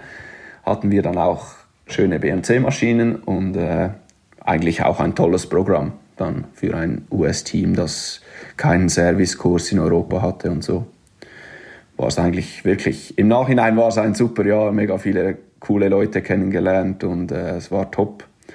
Aber ja, negativ war das dann im, ich glaube, ich war in den Ferien oder so, im November da, FedEx hat mir einen eingeschriebenen Brief geschickt, dass das Team auf Ende Jahr äh, dicht geht, weil keine Sponsoren mehr hat, ja. Ach, du hast, du hast Post bekommen. Du hast noch nicht mal irgendwie eine persönliche Kommunikation, sondern einfach wirklich George hat mir mal so mitgeteilt, dass, äh, ja, weil ich einer der Besseren war in diesem Team, ein bisschen schaut für ein anderes Team. Es sei ein bisschen schwierig im Moment, aber ganz klar so, wie das, das jetzt ganz fertig ist oder so. Es hat immer geheißen, ja, ja, wir finden schon einen neuen Sponsor und nächstes Jahr geht das wieder weiter. Und ich hatte ja noch Vertrag, darum habe ich mich auch nicht darum, groß darum gekümmert. Und dann äh, ja, ist wirklich dann irgendwann eine E-Mail, ich glaube am Morgen gekommen, am Mittag per Post so ein eingeschriebener Brief, dass das fertig ist, ja. Ja, so ist das gelaufen. Zu dieser Zeit war leider mein Vater auch schwer krank mit Krebs und ich habe nicht, ja, hatte nicht die Energie, um irgendwie noch, weiß nicht, was zu suchen. Ein, und war auch eben im November findet man auch äh, kein anderes Pro-Conti-Team mhm. mehr. Darum habe ich dann mit eigentlich zwei, drei Freunden bei diesem IAM-Team unterschrieben, das früher mhm. auch mal Welttour war, coole Infrastruktur noch hatte, bisschen Geld wenigstens bekommen habe, um irgendwie zu leben. Und so ist es weitergegangen, ja. Ich habe mir aufgeschrieben zu diesem IAM-Team, ähm, da bist du mit Simon Pelot auch gefahren. Da habe ich mal kurz reingeklickt, der hat auch eine extrem wilde Karriere. Also das ist vielleicht auch mal ein zukünftiger mhm. Gast. Das war der auch schon World Tour Profi. Dann äh, wieder drei Jahre KT, dann Andronico Katoli und dann jetzt wieder World Tour Profi Track und jetzt wieder PKT Tudor. Äh, stabile Achterbahn bei ihm am Start auch. ja, okay, jetzt kommen wir zum spannenden Part bei dir. Denn von IAM geht's zu Groupama. Ja, ähm, eben diesen Winter war ein bisschen schwierig. Mein Vater ist dann leider auch verstorben und ich hatte kein Trainingslager, nichts. Habe einfach gedacht, okay, ich bin jetzt irgendwie 25 war ich glaube oder 24. Letztes Jahr, äh, letztes Jahr einfach letzte Chance, um es noch zu probieren. Dann war noch diese Doping-Geschichte mit unserem Nationalcoach, der mich immer sehr gefördert hat. Danilo Hondo war auch noch irgendwie rausgekommen im März, war auch nochmals so, bam, Hammer über den Kopf, jetzt diese Rennen fallen halt auch weg. Und ähm, ja, so war es einfach so letzte Chance. Und irgendwie konnten wir dann mit der Nationalmannschaft die Tour de Suisse bestreiten, mit so einer Wildcard. Und äh, dann bin ich da irgendwie in den ersten drei Etappen in die Top Ten gefahren, in den Sprints. Und so hat es dann doch noch ein bisschen äh, Aufmerksamkeit gegeben von diesen, von diesen größeren Teams. Und so habe ich es dann irgendwie doch noch geschafft, ja. Und dann hast du quasi einen Zweijahresvertrag bei Groupama unterschrieben? Irgendwann? Oder? Genau, ich habe dann mit zwei, drei Teams, habe dann auch äh, Manager, das erste Mal einen Manager noch gehabt oder verpflichtet, wie man sagen kann. Und ähm, oder sie haben mich verpflichtet, ja. ähm, ja, und dann zwei, drei Teams zur Auswahl gestattet und am Schluss dann für Groupama und entschieden, ja. Und es war nur wirklich nur die Tour de Suisse, die die zwei, drei Teams angespült hat als Interessenten? Oder gab es da noch andere Resultate, die auch ausschlaggebend waren? Ich hatte schon wirklich auch ein gutes Jahr für einen KT-Fahrer. Ich glaube, auch mit Simo bei jedem Rennen, das wir gestartet sind, haben wir irgendwie einen Sieg, einen Etappensieg oder so gewonnen. Ich hatte mhm. da auch zwei, drei Rennen gewonnen. Bin Tour de Suisse, das war dann so das Hauptding, dass es halt noch gereicht hat für die Welttour. Ich war, glaube ich, auch Zweiter bei Tour de Bretagne. Dann hat es ja. mal Kontakt gegeben zu einem Pro-Conti-Team. So französisch halt, wenn man da gut fährt, klopfen die halt mal an. Ja. Aber so, um richtig noch mit 25 in die Welttour zu kommen, hat es für mich eigentlich schon die Tour de Suisse dann gebraucht, ja. Also du bist auch, äh, was bist du, wie würdest du dich selbst als Fahrertyp beschreiben? Also du bist, du bist ja schon nicht langsam auch, ne? aber jetzt kein reiner Sprinter. Massensprints äh, habe ich eigentlich nie gewonnen oder so, aber ich war oft gut. Äh, auch bei dieser Tour des Swiss waren die drei Sprints so leicht bergauf, da konnte ich eigentlich schon mit dem Besten mitmischen. Ich glaube, im gleichen Jahr war ich noch äh, Siebter bei Coppa Sabatini in Italien, was auch so ein bisschen berg hügeliges Rennen ist mit Sprint bergauf am Schluss und dann halt eben diese französischen Rennen so ein bisschen wellig, wie auch rund um Köln ist. Oder ähm, ja, da bin ja. ich eigentlich ganz gut gefahren. So ein bisschen klassikermäßig mit einem anständigen Sprint, würde ich mal sagen, ja. Okay. Ja, also die Ergebnisse, die sind auf jeden Fall äh, über die Jahre dann immer wieder da gewesen. Ne? Also dann auf jeden Fall nicht unverdient, dann äh, es doch noch geschafft zu haben, den, den Sprung. War das dann aber für dich auch so eigentlich das letzte Jahr, das du dir selber gegeben hast? Weil du eben gesagt hast, du willst jetzt noch einmal versuchen und dann. So habe ich das mal Anfangsjahr gesagt, ja, aber ob es dann so gewesen wäre in den Jahren, wenn ich nichts gehabt hätte. Das wäre dann wahrscheinlich nochmals, äh, weil ich einfach Radsport so liebe, das Ganze drumherum, das, ja. das äh, nicht unbedingt äh, nur um Profi zu sein, einfach der Lifestyle als Radsportler hätte ich vielleicht auch noch ein, zwei Jahre durchgezogen oder wäre zum, zurück zum Cross gegangen oder schwierig zum sagen, aber sicher mal in der Schweiz leben ist ja auch nicht ganz günstig, wenn man äh, 1000 Euro in einem KT-Team verdient. Darum irgendwo hätte ich mir da schon äh, Gedanken machen müssen. Ja. Mm, ja. ja ich Aber sagen, ist ja klingt, zum Glück dann anders gekommen, ja. Klingt insgesamt so, als äh, würdest du auch so gern Radfahren und so gern Radrennen fahren, dass du es irgendwie auch trotzdem noch weitergemacht hättest wahrscheinlich. Könnte ja. sein, ja. ja, und wie, wie hat sich der Schritt angefühlt? Wie, wie war es dann tatsächlich mal da angekommen zu sein, wo man vielleicht immer so ein bisschen ein Auge drauf hatte? Äh, wie du schon gesagt hast, bei, bei dem US-Team, so, okay, jetzt bin ich endlich mal im Team angekommen, wo du dich richtig als Profi fühlen kannst. Ich denke mal, bei Groupama war es dann wirklich so. Auch im ersten Teamtreffen schon. 2020 war das halt noch so richtig französisches Team, was jetzt schon ein bisschen geändert hat. In den vier Jahren, wo ich jetzt da bin, ist wirklich sehr international geworden. Aber ja, es war dann wirklich so professionell mit, mit allem, was dazugehört. Ja. Hab, also, habe ja schon vorher schon professionell gelebt, sonst hätte ich es ja nicht geschafft. Aber mhm. es war dann noch schon nochmal so ein Step, Step nach vorne halt, ja gucke gerade mal, war, war Stefan Küng da schon da auch? Der war schon ein Jahr vor mir, war der ja. schon da, ja. Kanntet ihr euch? Ja, wir sind gleich alt. Wir fahren auch äh, seit, äh, seit wir 14 sind oder so zusammen. Immer schon äh, die gleichen Rennen. Früher äh, Nationalmannschaft U23 und so. Was ist denn so deine, deine Aufgabe im Team? Also ähm, also bist du für einen bestimmten Fahrer da, um dich um den zu kümmern, vielleicht für einen GC-Fahrer äh, oder eine Sprintvorbereitung? Was, was ist genau deine Aufgabenstellung im Team oder bist du auch so ein bisschen äh, für alles zu haben? Ähm, ich glaube, angekommen oder verpflichtet haben sie mich damals als äh, Leadout-Fahrer, weil ich halt alleine eben bei dieser Tour de Suisse oder bei anderen Rennen ohne irgendwie Zug war ich oft in den Top Ten oder so haben sie wohl gedacht, ja, der kann sich selbst noch gut positionieren, kann wohl einen guten Leadout-Fahrer werden, kostet nichts, nehmen wir mal. Für DMA halt dann in dem Fall. Ne? Mhm. Ja, da war noch ein anderer jüngerer, Marc Sarou, fährt mittlerweile bei Age Desert. Mhm. Für den haben sie eigentlich einen gesucht. So ist das zustande gekommen.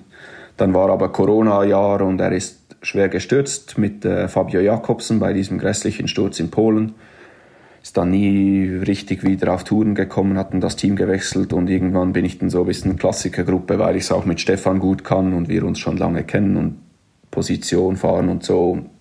Auch die Klassiker mir eigentlich liegen, bin ich dann ein bisschen in diese Klassikergruppe hereingeraten.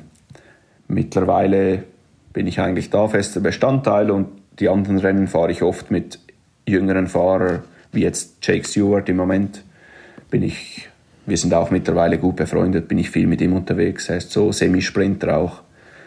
Und äh, wenn es dann halt keinen Zug gibt, dann schicken sie mich hin. Und dann probiere ich irgendwie im Finale noch den Fahrer in Position zu bringen, ja. Aber du hast, du hast im Prinzip einen Status im Team, dass bei dir das Resultat erstmal irrelevant ist, bis es dann irgendwann wahrscheinlich zu Vertragsverhandlungen kommt und man sagt, ah, wo sind deine Ergebnisse? Also manchen Teams ist das ja so, das ganze Jahr, du machst deine Aufgabe gut, aber wenn es dann ums Geld geht, wird nochmal ganz gerne die Ergebnistabelle rausgeholt. Ähm, aber du bist eigentlich ein klassischer Helfer mittlerweile und, und dann halt eher so im Sprintvorbereitung oder halt äh, Klassikern M unterwegs. Mittlerweile, ja, Klassik, klassischer Helfer eigentlich. Äh, gibt selten Rennen, wo ich mal äh, freie Hand habe, um irgendwas, um irgendwas zu probieren ähm, ja, die Situation mit dem keine Resultate 2021 hatte ich nicht so ein gutes Jahr. Hatte auch noch äh, Corona im Frühling, konnte Flandern und so nicht fahren. Und dann irgendwie haben sie mich zur Romandie geschickt, so halb angeschlagen. Dann, ja, dann ist so der ganze Sommer war ein bisschen zäh. Und dann kommt das halt, da spricht man halt über einen neuen Vertrag und dann war es nicht ganz einfach habe mich dann aber gut, äh, da sind sie auch ziemlich loyal bei uns im Team, wenn man mal zwei Monat, Scheißmonate hat, bekommt man vielleicht doch noch einen Vertrag. Und glaube dann letztes Jahr bei den Klassikern bin ich schon ziemlich gut auch gefahren mit Position und so. Ich glaube, mein schlechtestes ja. Resultat war irgendwie 50. bei Flandern. Mhm. Und vorher war ich eigentlich immer relativ bis weit ins Finale hinein dabei. Und dann haben sie wohl gedacht, ah, der ist, der ist trotzdem noch, kann man trotzdem noch gebrauchen. Darum habe ich auch jetzt wieder, konnte ich für zwei Jahre wieder unterschreiben, ja. Ja. Ja, es ist auf jeden Fall äh, auf der anderen Seite wo, äh, die Sache, wo französische Teams traditionell ähm, ganz gut sind, ne? weil die haben oft viele, äh, viele Fahrer, die jahrelang einfach in so einem Team sind, weil die eben, ne, wie du schon sagst, ne, da ist das Team dann auch irgendwo loyal zum Fahrer. Ähm, dann nicht so oft die Karte spielen, ah, du hast ja keine Ergebnisse und wir gucken jetzt lieber nach einem anderen, sondern äh, die Kader verändern sich gar nicht so oft. Also gerade bei FDG ähm, sind viele Fahrer, die ja da auch einfach ihre ganze Karriere lang bleiben oder halt, äh, wenn sie mal da sind, auch lange bleiben. Ne? Und äh, das ist genau, so als ich angekommen bin 2020 waren ja irgendwie zehn Fahrer waren zehn Jahre in diesem Team. Und äh, ja, mittlerweile hat sich halt das jetzt geändert mit dem Aufschwung der Jungen. Und ich sage jetzt mal auch von meinem Typ her und weil ich es auch gern mache, weil ich nicht meine Ambitionen irgendwie anmelde bei jedem Rennen, mögen sie mich wahrscheinlich auch im Team, weil ich einfach komme, an die Rennen komme und dann helfe. Auch mit den Jungen kann ich es meistens, oder Jungen, ganz Jungen kann ich es meistens sehr gut und darum äh, passt das eigentlich schon ja. ganz gut so und ich bin ziemlich zufrieden mit dem, was ich mache.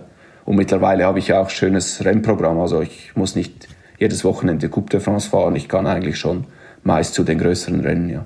Ja, das finde ich auch so interessant, wie du siehst Teams, die haben eine hohe Wertschätzung für, für Helfer. Also die werden, also ich weiß nicht, wie es bei F oder bei Groupama FDJ ist mit der Bezahlung, aber es gibt ja dann die größeren, die einfach auch zu Leuten halten, die haben eine ganz klare Aufgabe, werden dafür auch dann gut bezahlt. Und manche Teams merkst du, die, wie vorhin schon gesagt, so die, die schieben dich dann auch mal raus, ja, weil sie irgendwo vielleicht jemanden sehen, der ist ein bisschen jünger und der, könnte ein bisschen Potenzial sein, aber du verlierst natürlich immer so diese, diesen Kern an Fahrern, die eine gewisse ja, Kontinuität auch in so einem Team halten. Ne? Und ich glaube, die auch wichtig ist, um zu wachsen, gerade bei euch. Ey, wenn du acht hochholst aus der U23 und dann keine Fahrer hast, die gefestigt sind, ich glaube, dann funktioniert das halt auch nicht langfristig.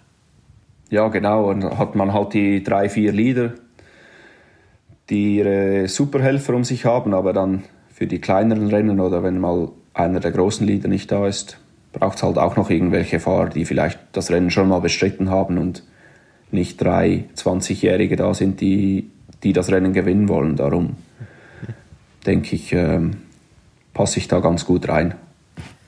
So, ich kann jetzt endlich mal den Heimatteil an, einleiten. erstmal, ich habe erstmal gegoogelt, wo ist Steinmauer überhaupt? Dann habe ich gesehen, okay, das ist eigentlich voll nah an Deutschland. Also äh, wirklich da so äh, Rhein, Rheinfall, Schaffhausen, die Ecke äh, ist nicht weit weg. Ähm, Frage 1. Das ist ja jetzt nicht die französischsprachige Schweiz. Hat man das als Schweizer dann trotzdem drauf oder musstest du äh, nochmal rudern oder hast du das eh Französisch in der Schule?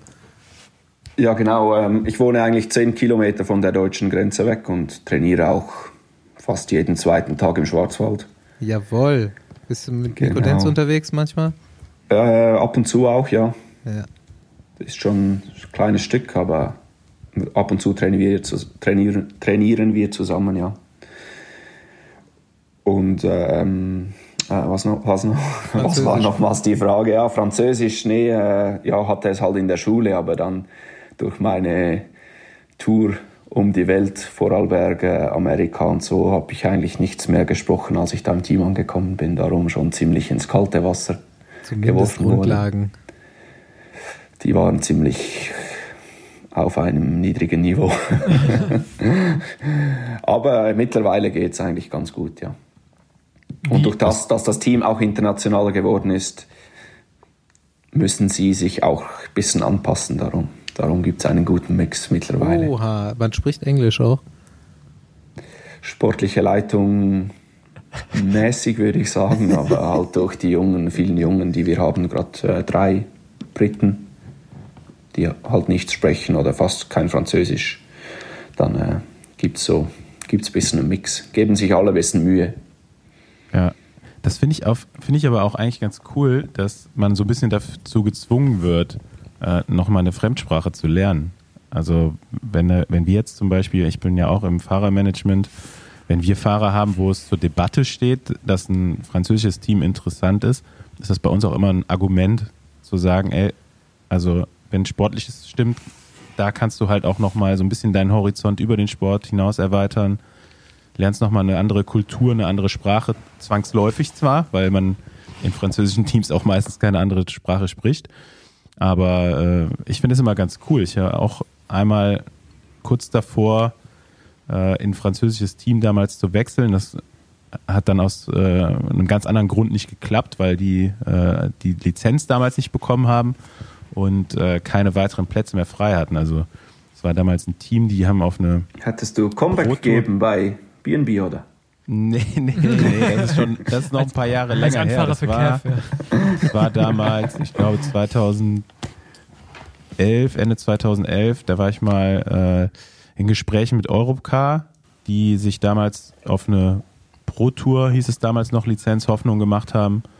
Und ähm, die aber nicht bekommen haben. Das heißt, die sind auf dem PKT oder Pro Continental Level geblieben, äh, durften damals danke UCI nur 25 Fahrer Maximum haben. Ähm, diese Regel gibt es heute auch nicht mehr. Ähm, und ich war Fahrer Nummer 26. Und da äh, musste ich dann nochmal weitersuchen. Aber, aber jetzt ganz kurz, wärst du ein Teamkollege von Björn Thurau gewesen? Ich glaube schon, ja, dass der da noch zu der Zeit gefahren ist. Ich weiß nicht mehr so genau. Ähm, der ist auf jeden Fall auch schon da gefahren. Und ja, ich glaube, Tommy Vöckler war da ein Jahr später sogar bei der Tour. War das damals? War das 2016, wo er bei der Tour nochmal in Gelb war oder war das 2017? Ich weiß nicht mehr, nee, auf, jeden 2016 auf jeden Fall. Ähm, ja, hatte ich mich da schon so ein bisschen drauf eingestellt, auch wieder mehr Französisch sprechen zu müssen. Das ist gerade off, das ist gerade off topic, aber ich kann mir Andi einfach nicht bei UK, das kann ich mir einfach gar nicht vorstellen. Gerade Andi schon ganz viel Baguette gekauft und so Croissants gegessen und. Andi, der hätte, du weißt, er hätte die Trainingslager gemacht, Wiegetritt-Trainingslager und äh, Gesichtstraining. Also ne, weil die hatten ja alle immer so den gleichen Gesichtsausdruck mit der Zunge und auch wenn die im Wiegetritt gefahren sind, haben die alle den gleichen Tritt drauf gehabt. Der, der wärst du aus der Reihe das Team auch in eine ganz andere Richtung dann gegangen. Hätten sich alle an dir orientiert. Bester Franzose von Gesicht her für mich immer noch Christoph Moreau früher. Christoph Moreau Zeitfahren mit Zunge komplett rausgestreckt, komplettes Zeitfahren lang. Ja, damals war Aerodynamik noch nicht so wichtig. ja, bist du eigentlich ähm, Besenwagen Podcast erfahren? Hast du es schon mal gehört? Schon einige Male. Ich höre jetzt nicht jede Folge, aber doch ab und zu, weil ich halt eben auch euer Lifestyle mit bisschen so Radfahren und mal Kaffee trinken. Ich glaube, Paul nicht so oft, der fährt immer mit dem Lap-Button nee, rum, aber nee, sonst. Äh nee, nee, ey, das stimmt halt gar nicht. Ich suche, ich rechne schon immer fünf Stunden Training, dann ist so zweieinhalb Stunden ist ein Ticken zu früh, bei drei Stunden habe ich ein gutes Gefühl und bei dreieinhalb Stunden fühlt es sich richtig gut an anzuhalten. Also ich halte schon immer an und ich wollte auch gerade fragen, wenn man so dicht an deutscher Grenze wohnt, ist natürlich auch mein Vorteil, weil da bezahlt es ja nur ein Drittel von dem, was du in der Schweiz bezahlen würdest, oder? Für Kaffee und Kuchen. Aber es gibt auch nicht ganz so gute Sachen. In der Schweiz ist alles besser. Ja, weiß ich nicht, ob da alles besser Kuchen, ist. Kuchen ist in Bondorf da, oben im Schwarzwald schon ganz gut. Ah ja. Für ein Drittel, den ich zu Hause bezahle, darum. Schon. wenn, ich, wenn ich mit meinen Freunden fahre und ich bezahlen muss, dann geht's mal nach Deutschland. Komm, lass uns doch heute nochmal ja, nach drüben fahren. Kuchentourismus. nice. Ja, wollen wir mal wieder die alte Klassiker-Kategorie auspacken?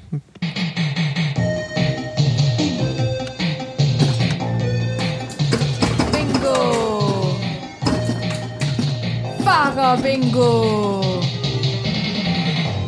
Hast ja viele, hast ja viele Teams jetzt eigentlich auch schon, oder so ganz, ganz verschiedene Teams einfach auch durchlebt. Ja, kommt vielleicht was bei raus. Wer, wer ist der angenehmste, sympathischste, lustigste Zeitgenosse, der dir in deiner Karriere über den Weg gelaufen ist? Und jetzt sag nicht so was Naheliegendes wie Stefan Küng. Ich weiß, Kommt wahrscheinlich gut.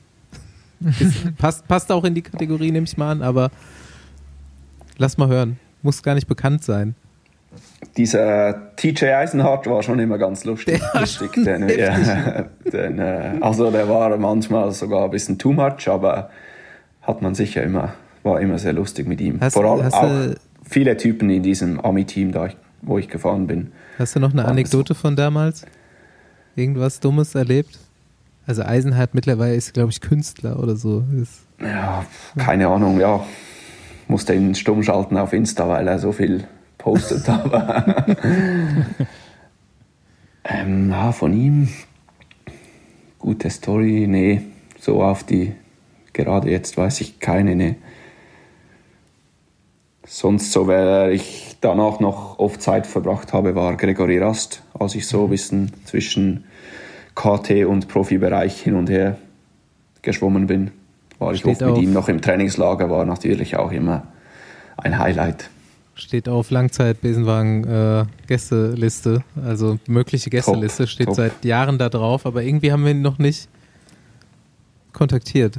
Doch, hatten wir schon einmal, äh, dann, er ist ja auch immer viel unterwegs, muss Ja, man sagen. Er der ist sportlicher halt. Leiter bei Drecksliga Fredo. Der rast viel hin und her. Ähm, da hatten wir mal so ein Wortspiel, ne? Wie war das nochmal?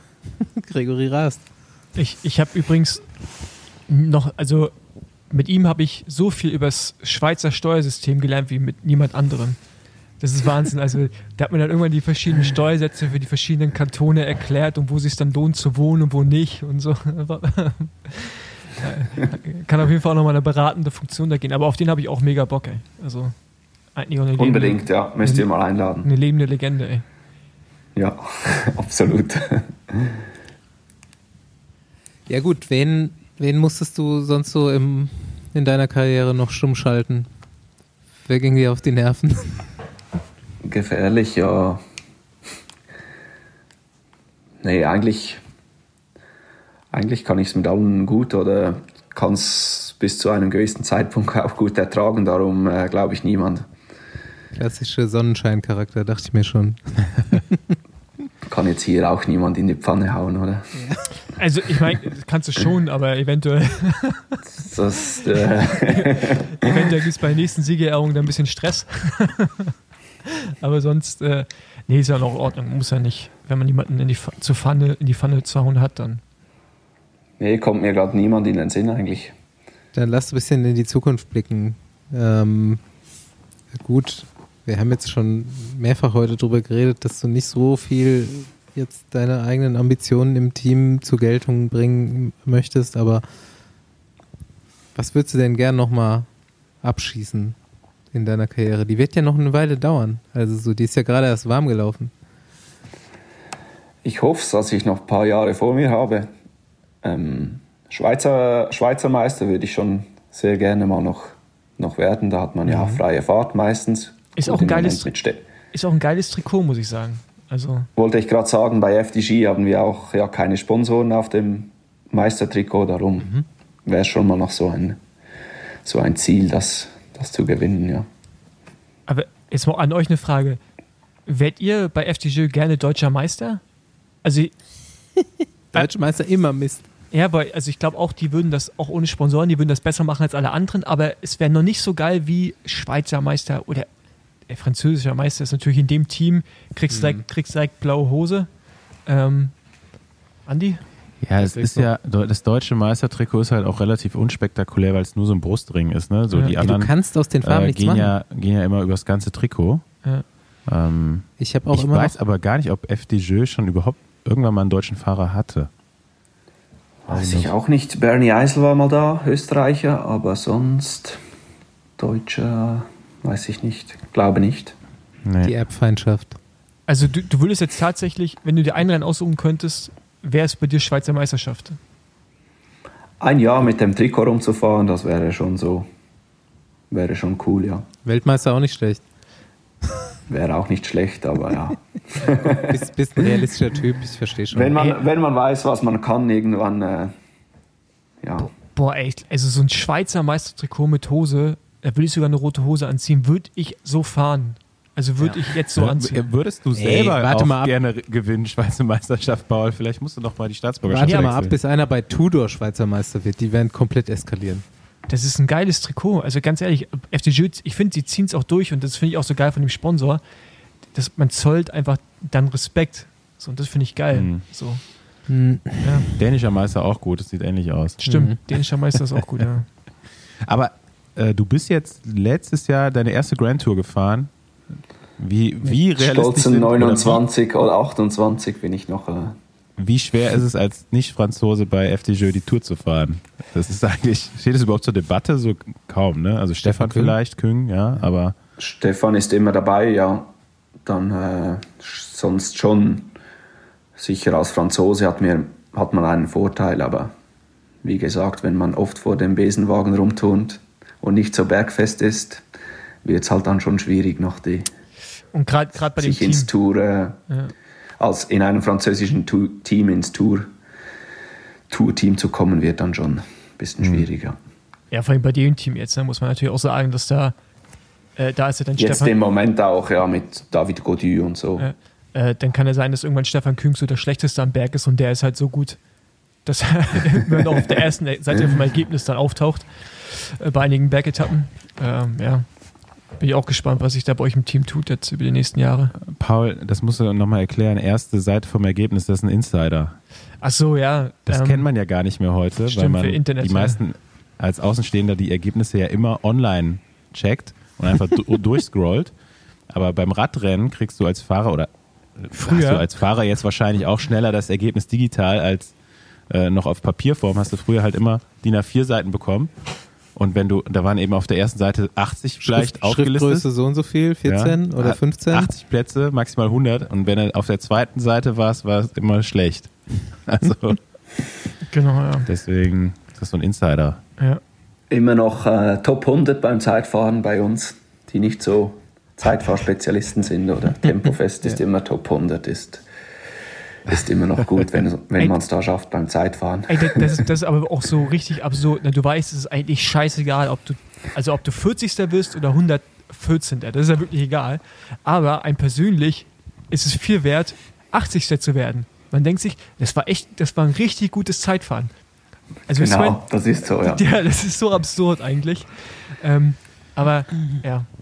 So, Gute so Story halt. noch wenn, man noch, wenn wir noch kurz Zeit haben, letzte Woche beim Tirreno war das Zeitfahren am ersten Tag irgendwie 11 Kilometer. Und ich bin immer mit Jake Stewart im Zimmer seit zwei Jahren.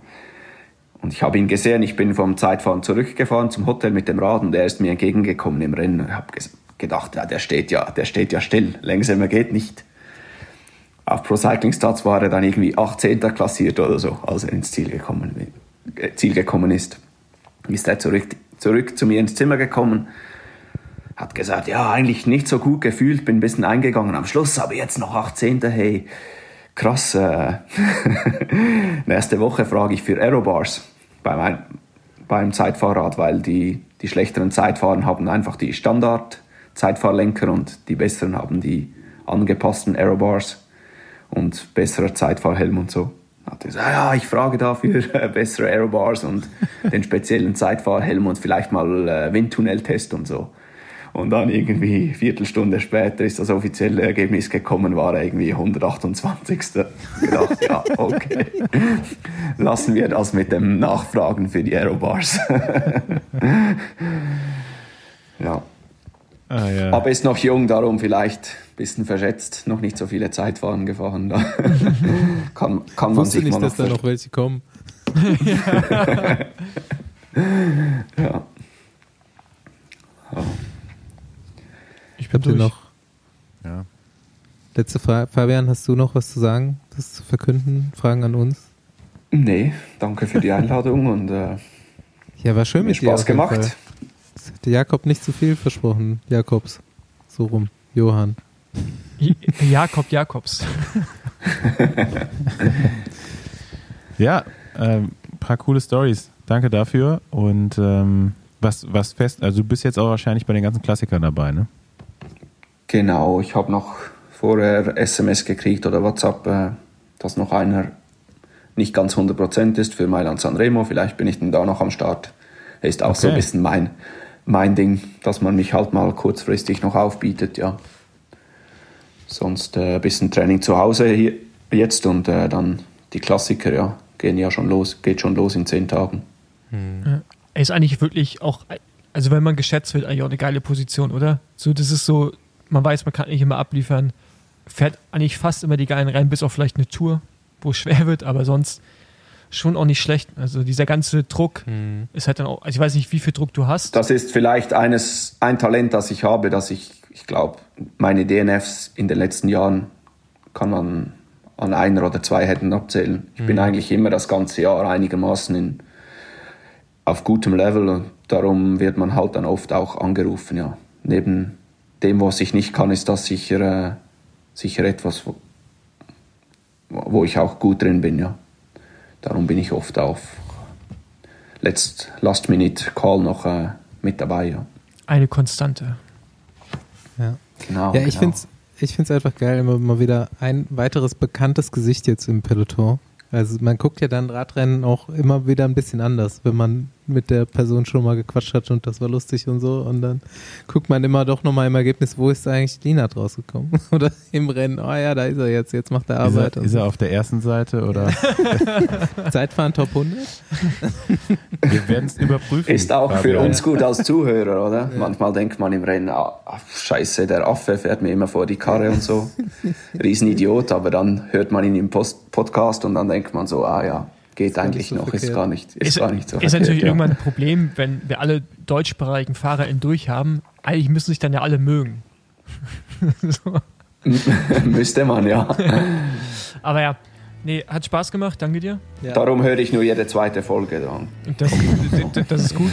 Ähm, dann hoffe ich mal noch, dass du Sanremo fahren kannst. Für mich immer noch eins der geilsten Rennen. Und ja, ich hoffe, die Sonne scheint für euch. Ich glaube, für uns Ja, wäre es schöner, wenn es regnet, dann ist es spektakulärer. Aber ja, vielen Dank, dass du da warst. Danke euch. Fabian, danke, ciao. Macht's Ciao. gut. Ciao. ciao, ciao. Danke.